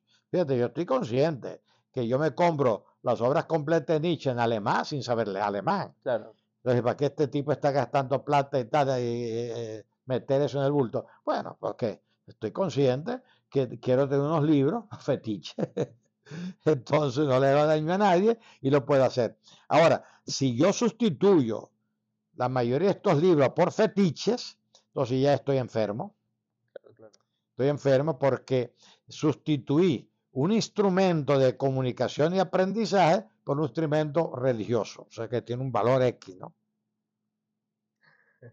Súper, súper, súper. Como alguien pone la Biblia en su casa, nunca la abre pero la Biblia está ahí, el libro, ¿no? Pero protege el hogar. Exacto, nunca la lee. Pero no la lee. Pero te digo, o sea, pero te digo, o sea, todo es susceptible para mejor o para peor. O sea, para mayor bien, menor, menor bien. Y, sí, Ángel, bueno, o sea, me parece muy interesante eso, o sea, me parece eh, también interesante esta, mm, em, esta era que estamos viviendo, tú estás viendo el, cambio, me parece interesante también tú como historiador, cómo, cómo, cómo ves los próximos, por ejemplo, besos, ajá, que te quería mencionar eso, y es que hace poco leí, eh, escuché una conversación con Lex Friedman y Mr. Bezos, Jeff Bezos. Súper interesante. Luego dije, wow, qué bonito estar en esta era y tener la oportunidad de tú escuchar a uno de los hombres más ricos del planeta. Y cuando escuchas la conversación, escuchas a Bezos y Bezos, wow. Eh, bueno, porque, y, lo, y lo escuchas escuchando dos horas. Mira, porque, porque él tiene muchas ventajas. Primero, son gente muy inteligente, sin lugar a duda han estudiado también, pero ellos tienen la ventaja de que están rodeados permanentemente de expertos. Entonces, una persona normal necesitaría 100 vidas para aprender lo que ellos aprenden en una vida, porque están oyendo permanentemente expertos. Es como cuando tú lees un buen libro, te está transmitiendo el tipo su lectura de mil libros. Entonces, primero, entonces él está inteligente, está formado, tiene la capacidad económica para moverse en un ambiente de alto nivel de pensamiento en todos los ámbitos. Y además eh, se mueve un ambiente que es de los pocos ambientes, entre comillas, anticipables. ¿Cuáles son de las pocas cosas anticipables? La economía y la tecnología. O sea, yo puedo calcular sea, con los economistas expertos, yo puedo calcular más o menos la proyección del crecimiento económico en el mundo en los próximos 10 años, o el consumo de petróleo. Entonces, eso te da una ventaja, porque tú te mueves un ambiente predecible. Mientras nosotros, mientras nosotros nos movemos un ambiente lleno total de incertidumbre, el umbral de incertidumbre de esa gente en economía y tecnología se reduce. No desaparece la incertidumbre, pero, pueden proyectar, pueden planificar. I like it, I like that. Claro, porque entonces lo digo, si yo tengo esto y estamos investigando eh, el modelo 10, el modelo 11, el modelo 12, yo sé que dentro de un año, dos años, voy a tener más aplicaciones, más efectividad y tal. Entonces, bueno, y como, y como yo además trabajo en eso, entonces, bueno, eso explica un poquito el interés de este tipo de personas que ellos pueden ver el mundo global eh, desde la, visión, experiencia y conocimiento de los que saben, de los expertos. Claro. Eh, entonces, bueno, eh, por lo menos un genetista, un genetista que estudia la genética, bueno, ellos, ellos están prediciendo más o menos la fecha de la muerte de uno. ¿A qué edad se va a morir uno? Todavía no es como una ciencia exacta, pero muy aproximada. ¿Por qué? Porque ellos sacan la cuenta de la edad de la mamá, de la, de la edad del papá, a qué edad muere. Si pueden tener la información del abuelo. Bueno, pero con la mamá y el papá ya arrancan por ahí. Después, la expectativa de vida de la sociedad donde ellos viven, del país donde ellos viven. Y después le agrega entre un 10 y 15% de aumento de la expectativa en función de los adelantos eh, en salud. Entonces, bueno, te sacan una formulita y dice aproximadamente tu año fatal va a ser este, a menos que haya un accidente. ¿no? Te, gustaría saberlo, o sea, si, tuviese la oportunidad. ¿Ah? Si tuviese la oportunidad de que, alguien te, diga exactamente. Mm, me daría miedo, más que curiosidad, ahí el miedo anula la curiosidad. ¿Por qué? Porque eh, quiero hacer saber tal. Entonces, como no es una ciencia exacta, poco a poco me va a paralizar y me va a obsesionar. Claro, claro, claro. Entonces, no me conviene como viejo, que me anticipe, como no es una ciencia exacta, que me anticipe una probable fecha de muerte, entonces, porque me va a asustar tanto que me paraliza. Y, no se puede matar antes. Claro, es que me va a matar antes, porque la angustia mata, y más a la edad de uno. Ángel, te tienes que pillar esta serie en Netflix que se llama Black Mirror. no la he visto. ¿Te la han mencionado? Pero sí, me la han mencionado. Te va a encantar. Y no solo esa, creo que también a ti te puede gustar, a, pesar de que va a sonar súper loco que te la recomiende. Pero es muy profunda. No, es que me la han recomendado. Lo que pasa es que la serie, yo he visto alguna. Eh, el, problema es que a mí no me gusta que me amarren dos días, tres días, porque a mí no me gusta ver. No, no es serie, es que no es serie. ¿Cuántos eh, capítulos son? Em, cada capítulo es diferente, por eso te digo. Bueno, si, si hay cierta autonomía en los capítulos, ya lo ser. Hay 100% de autonomía en los capítulos. O sea, te puedes ver el capítulo 1 porque es un tema te llamó y luego te puedes ver el último. En ese caso voy a verla. no, te va a encantar porque es muy va, va, mucho en estos temas y los llevan al, al extremo. Por ejemplo, hay uno que me recuerda y es que inventaron una aplicación que agarra todos tus datos obviamente es ficticia, es, el borde. Es, muy como, ¿cómo se llama este hombre eh, que, a ti te gusta tanto? Ah, el poeta argentino. Eh, Borges. Borges. Es muy eh, estilo Borges. Pero en, en, en, en, pantalla. Entonces, está esta aplicación que es una aplicación de citas, pero te dice cuánto va a durar la relación de una vez. Ey, entonces, como que eh, se sentaban y de repente, vamos a ver cuánto dura.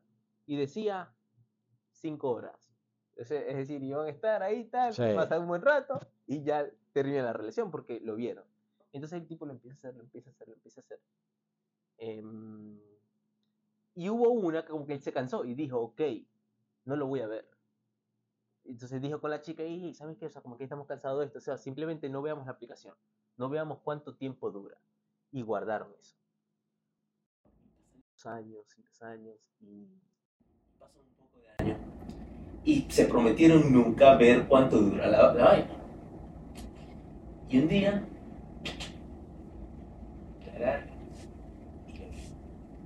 cuando vio el número, se, empezó a sentir mal. ¿Pero, por qué estás así? ¿Por qué estás así?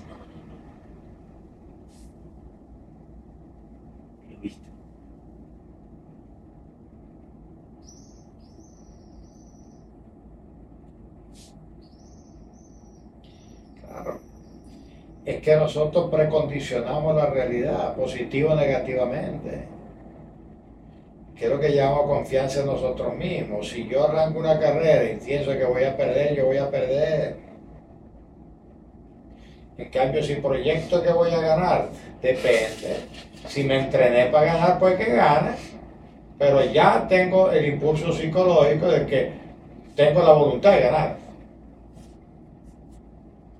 O sea que, por eso te digo, o sea que, eh, en cambio no me da ningún miedo que me hagan el ADN de mis orígenes. Da lo mismo que salga africano, asiático, europeo, italiano, vikingo, da lo mismo. Pues. Porque confirma, primero, porque es una teoría científica seria. Y en segundo lugar, me hace sentir bien, que yo no soy de una raza superior, soy de la raza humana. Eh, pues yo te digo, o sea, que lo peor es, a veces, pues yo te digo, la curiosidad también tiene sus límites. Eh, excelente, excelente. Teníamos tiempo sin conversar. Eh, que no, no, nos queda también, siento, cosas por conversar. Por ejemplo, estaba pensando en que quería hablar, conversar también sobre el tiempo. Sobre el tiempo. Uf, el tiempo es un temazo que me parece muy curioso. Tú leíste el artículo, nosotros somos el tiempo. Uf, no, lo voy a ver, lo voy a ver. Sí, está, está en el blog, publicado ya, se publicó en la prensa, eh, está publicado ya, en el blog está. Nosotros somos el tiempo. todos los artículos ahorita tú los estás manejando. Pero eso es un programa aparte, nosotros somos el tiempo, que eso da. ¿En qué sentido? ¿Como un programa aparte? No, ah, una conversación aparte. No, sin duda. Eso tiene tantas sin, Sin duda. Este, ahora, todos los artículos, eh, ¿Tú los estás publicando en tu página web? Sí, ahí está. Perfecto, súper, súper. Eh, ¿Cuáles son las cuentas más activas que tienes ahorita? ¿En Twitter? Bueno, mira. ¿Tienes Twitter, Instagram? Yo, la página web como tal? No, yo las manejo eh, para leerlo básicamente las tres. O sea, el Twitter es diario. El Instagram eh, lo reviso dos o tres veces por semana, pero introduzco algo propio eh, una vez por semana, porque ahí saco de pronto algún artículo para el blog y tal, ¿no? Eh, el, mm, ¿Cuál es el otro? Instagram, Twitter. Instagram, Twitter. El nuevo, el, el, Threads. Threads. Bueno, ese lo estoy usando para revisar cosas, eh, ciertas cuentas eh, muy informativas, ¿no? Eh, de historia, de arte, de cultura, tal. Entonces, y, son medios. Son medios. Entonces, ahí, ahí más que opinar o escribir, conservo eh, las cosas que me interesaron más de, lo mismo que había recibido de ellos. Y tu base, tu base como tal es los artículos, o sea, de los artículos tú te basas en todo. ¿verdad? La opinión, la opinión política. Yo, mi, línea de, de, participación en los medios está marcado por un interés primario, que es la opinión política y la opinión geopolítica. Yo opino permanentemente sobre la opinión política a nivel venezolano, latinoamericano y eventualmente de otros países. De pronto no es extraño que yo emita un artículo sobre eh, la carrera presidencial de Estados Unidos, ¿entiendes? Pero básicamente sobre la situación política venezolana y latinoamericana. Es tu interés. Eh. Es mi interés. Pero igualmente en paralelo con la geopolítica, o sea, los conflictos en el mundo, eh, porque dónde, tal, etcétera, ¿no? Si tú ves los antiguos te das cuenta que por ahí va la cosa. Eventualmente el artículo de opinión sobre cine o un tema cultural. Esas son básicamente las líneas mías, política, geopolítica, em, cultural, histórica. Sí, pero siento que, siento que te, te, te abres mucho más. O sea, toca lógico, todo. Pero se relaciona de manera horizontal con un montón de cosas la reflexión filosófica. Bueno, esta, esta conversación fue de, imagínate, si empezamos a poner. Sí, por eso. bueno, porque, porque eh, decir, la realidad es oceánica. Y aunque tú seas un pececito pequeño, una vez que tú estás en el océano, eh, todo el océano te afecta. Y tiene un hábitat, pero tienes que mirar para allá, cuidarte del tiburón, dónde está mi comida. O sea que eh, por eso Ortega se llamó al super especialista bárbaro especializado. Cuando tú llegas a un médico y le dices de cualquier especialidad, que no sea cardiólogo, tú le dices, doctor, ¿me puede tomar la atención? Ni tomo la atención, ni me gusta tomarla, ni la quiero tomar, porque yo soy gastroenterólogo. Ese es el bárbaro especializado. No entendí. No entendí, pero ¿qué? Hay gente que se especializa tanto que nadie logra sacarle su especialidad. Ah, Que pierde la generalidad, puedes decir. Claro. Tú estás en un avión, alguien se desmaya, hay un médico a bordo, entonces en vez de decirte sí, dice, no, yo soy médico, pero soy, soy neurólogo. Entonces, él se está autoexcluyendo de su formación general porque se especializó en neurología, somos en neurología, y él sabe que se le olvidó cómo atender un desmayado de un avión. Porque eso lo hace un internista. Bueno, ese es un bárbaro especializado.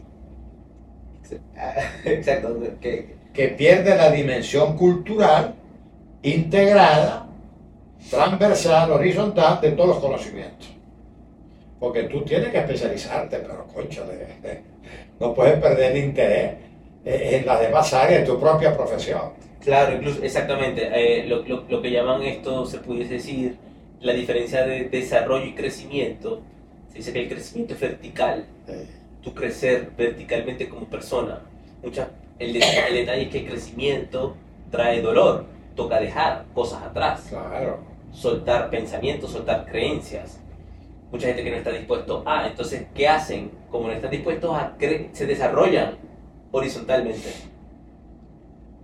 Y crean ese bueno, se estancan. Exactamente. Y en, un gran mundo de conocimiento. Bueno, pero esos son, también se les puede llamar jaulas mentales. Las creencias son jaulas mentales. Una sola teoría o filosofía absoluta son jaulas mentales. Claro, te encierras tú mismo. Claro. Mi área de confort. Si tú me dices, ¿por qué usted no se va a leer debajo de una máster en la calle? Es leer, pero allá no voy. Eh, entonces de pronto, si voy, digo, aquí no puedo leer, tengo que regresar a mi, casa. Pero si leyendo, siento la brisa del árbol, el libro que estoy leyendo me conecta con la naturaleza y oye, yo me estaba perdiendo esta vaina. Es otro cuentico, claro. No, y me parece muy interesante porque en este día lo, empecé a probar pero, y me di cuenta de algo interesante, una pequeña conclusión que saqué, y es que es difícil leer en ambientes como por ejemplo Maracaibo. Y es por eso que se pudiese ver que en Maracaibo no hay muchos intelectuales y la cultura es como es. Porque literalmente el ambiente no se presta para. Bueno, yo, estoy totalmente de acuerdo. En, naturalidad. la lectura, lectura, en términos estadísticos, lamentablemente siempre es de una minoría. Porque hay dos tipos de lectores. El lector, el no lector. Que mucha gente es no lector. Claro, es, oyente. Si no le gusta leer, punto. Es oyente, son más oyentes. Hay un lector instrumental que lee lo que necesita de información. Hay un lector obligado para buscar una información, etc.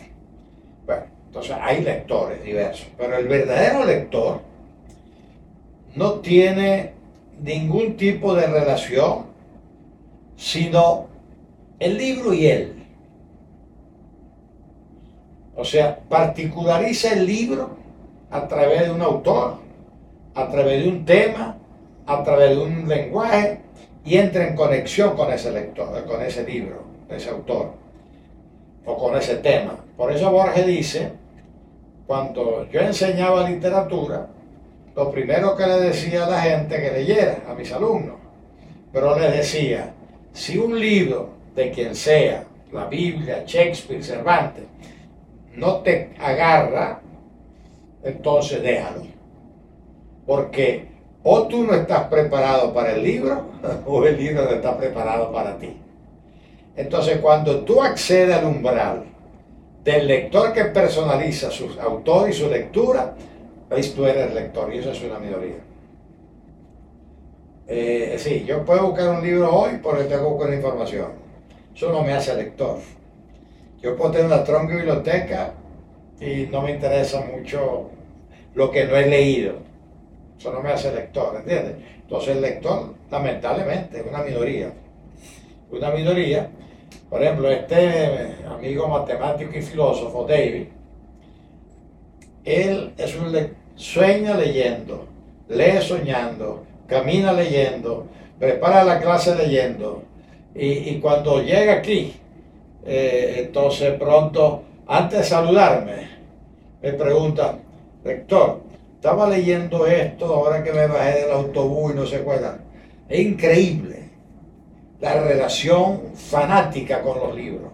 Pues ese es un lector. y si mañana en la reunión, él siempre se aparece con dos, tres libros o un bolsito. Este libro lo estoy releyendo por cuarta vez, subrayado, tal.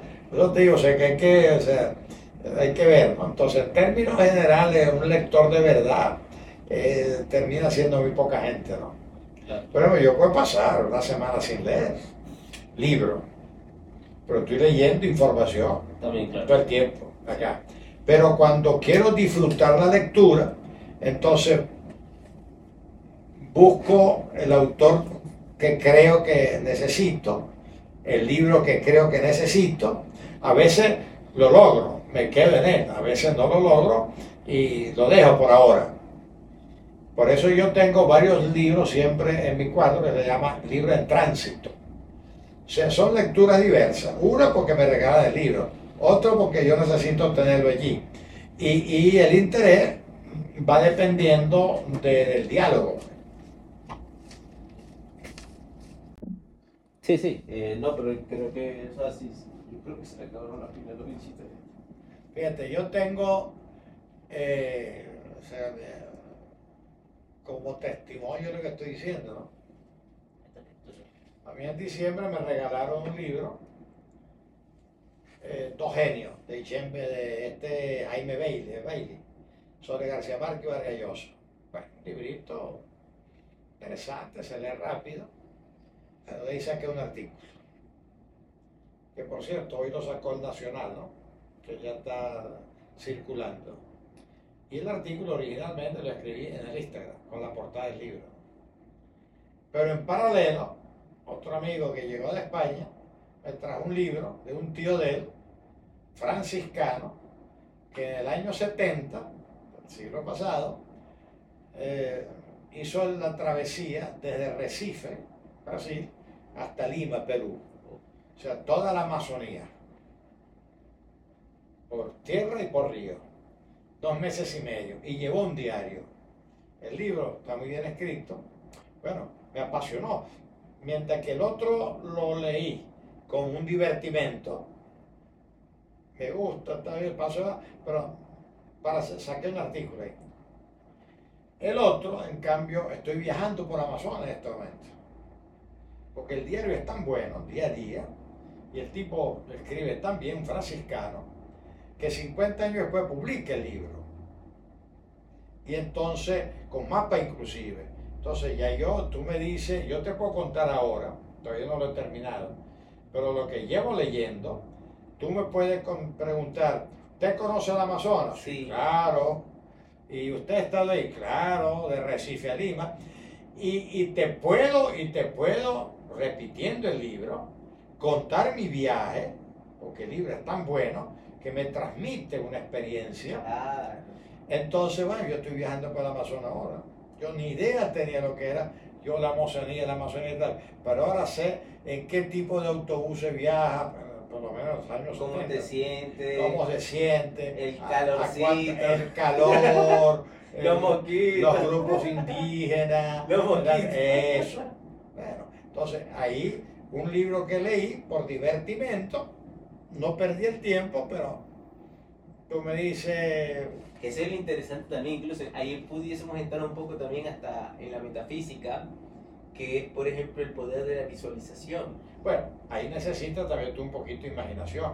Claro. Porque si él te da información adecuada, pero tú tienes un poquito también haber viajado y haberte dado cuenta de ciertas cosas, ¿no? Pero bueno, pero ese es un poco el cóctel, ¿no? Bueno, entonces ese libro lo estoy disfrutando. Entonces, ¿Cómo que se llama? Eh, ¿Y de, ¿O de quién es? un franciscano desconocido. Ah, no es escritor, sino que el sobrino fue decano de arquitectura cuando yo era rector, vive en España, de, origen español, me trajo regalo ese libro.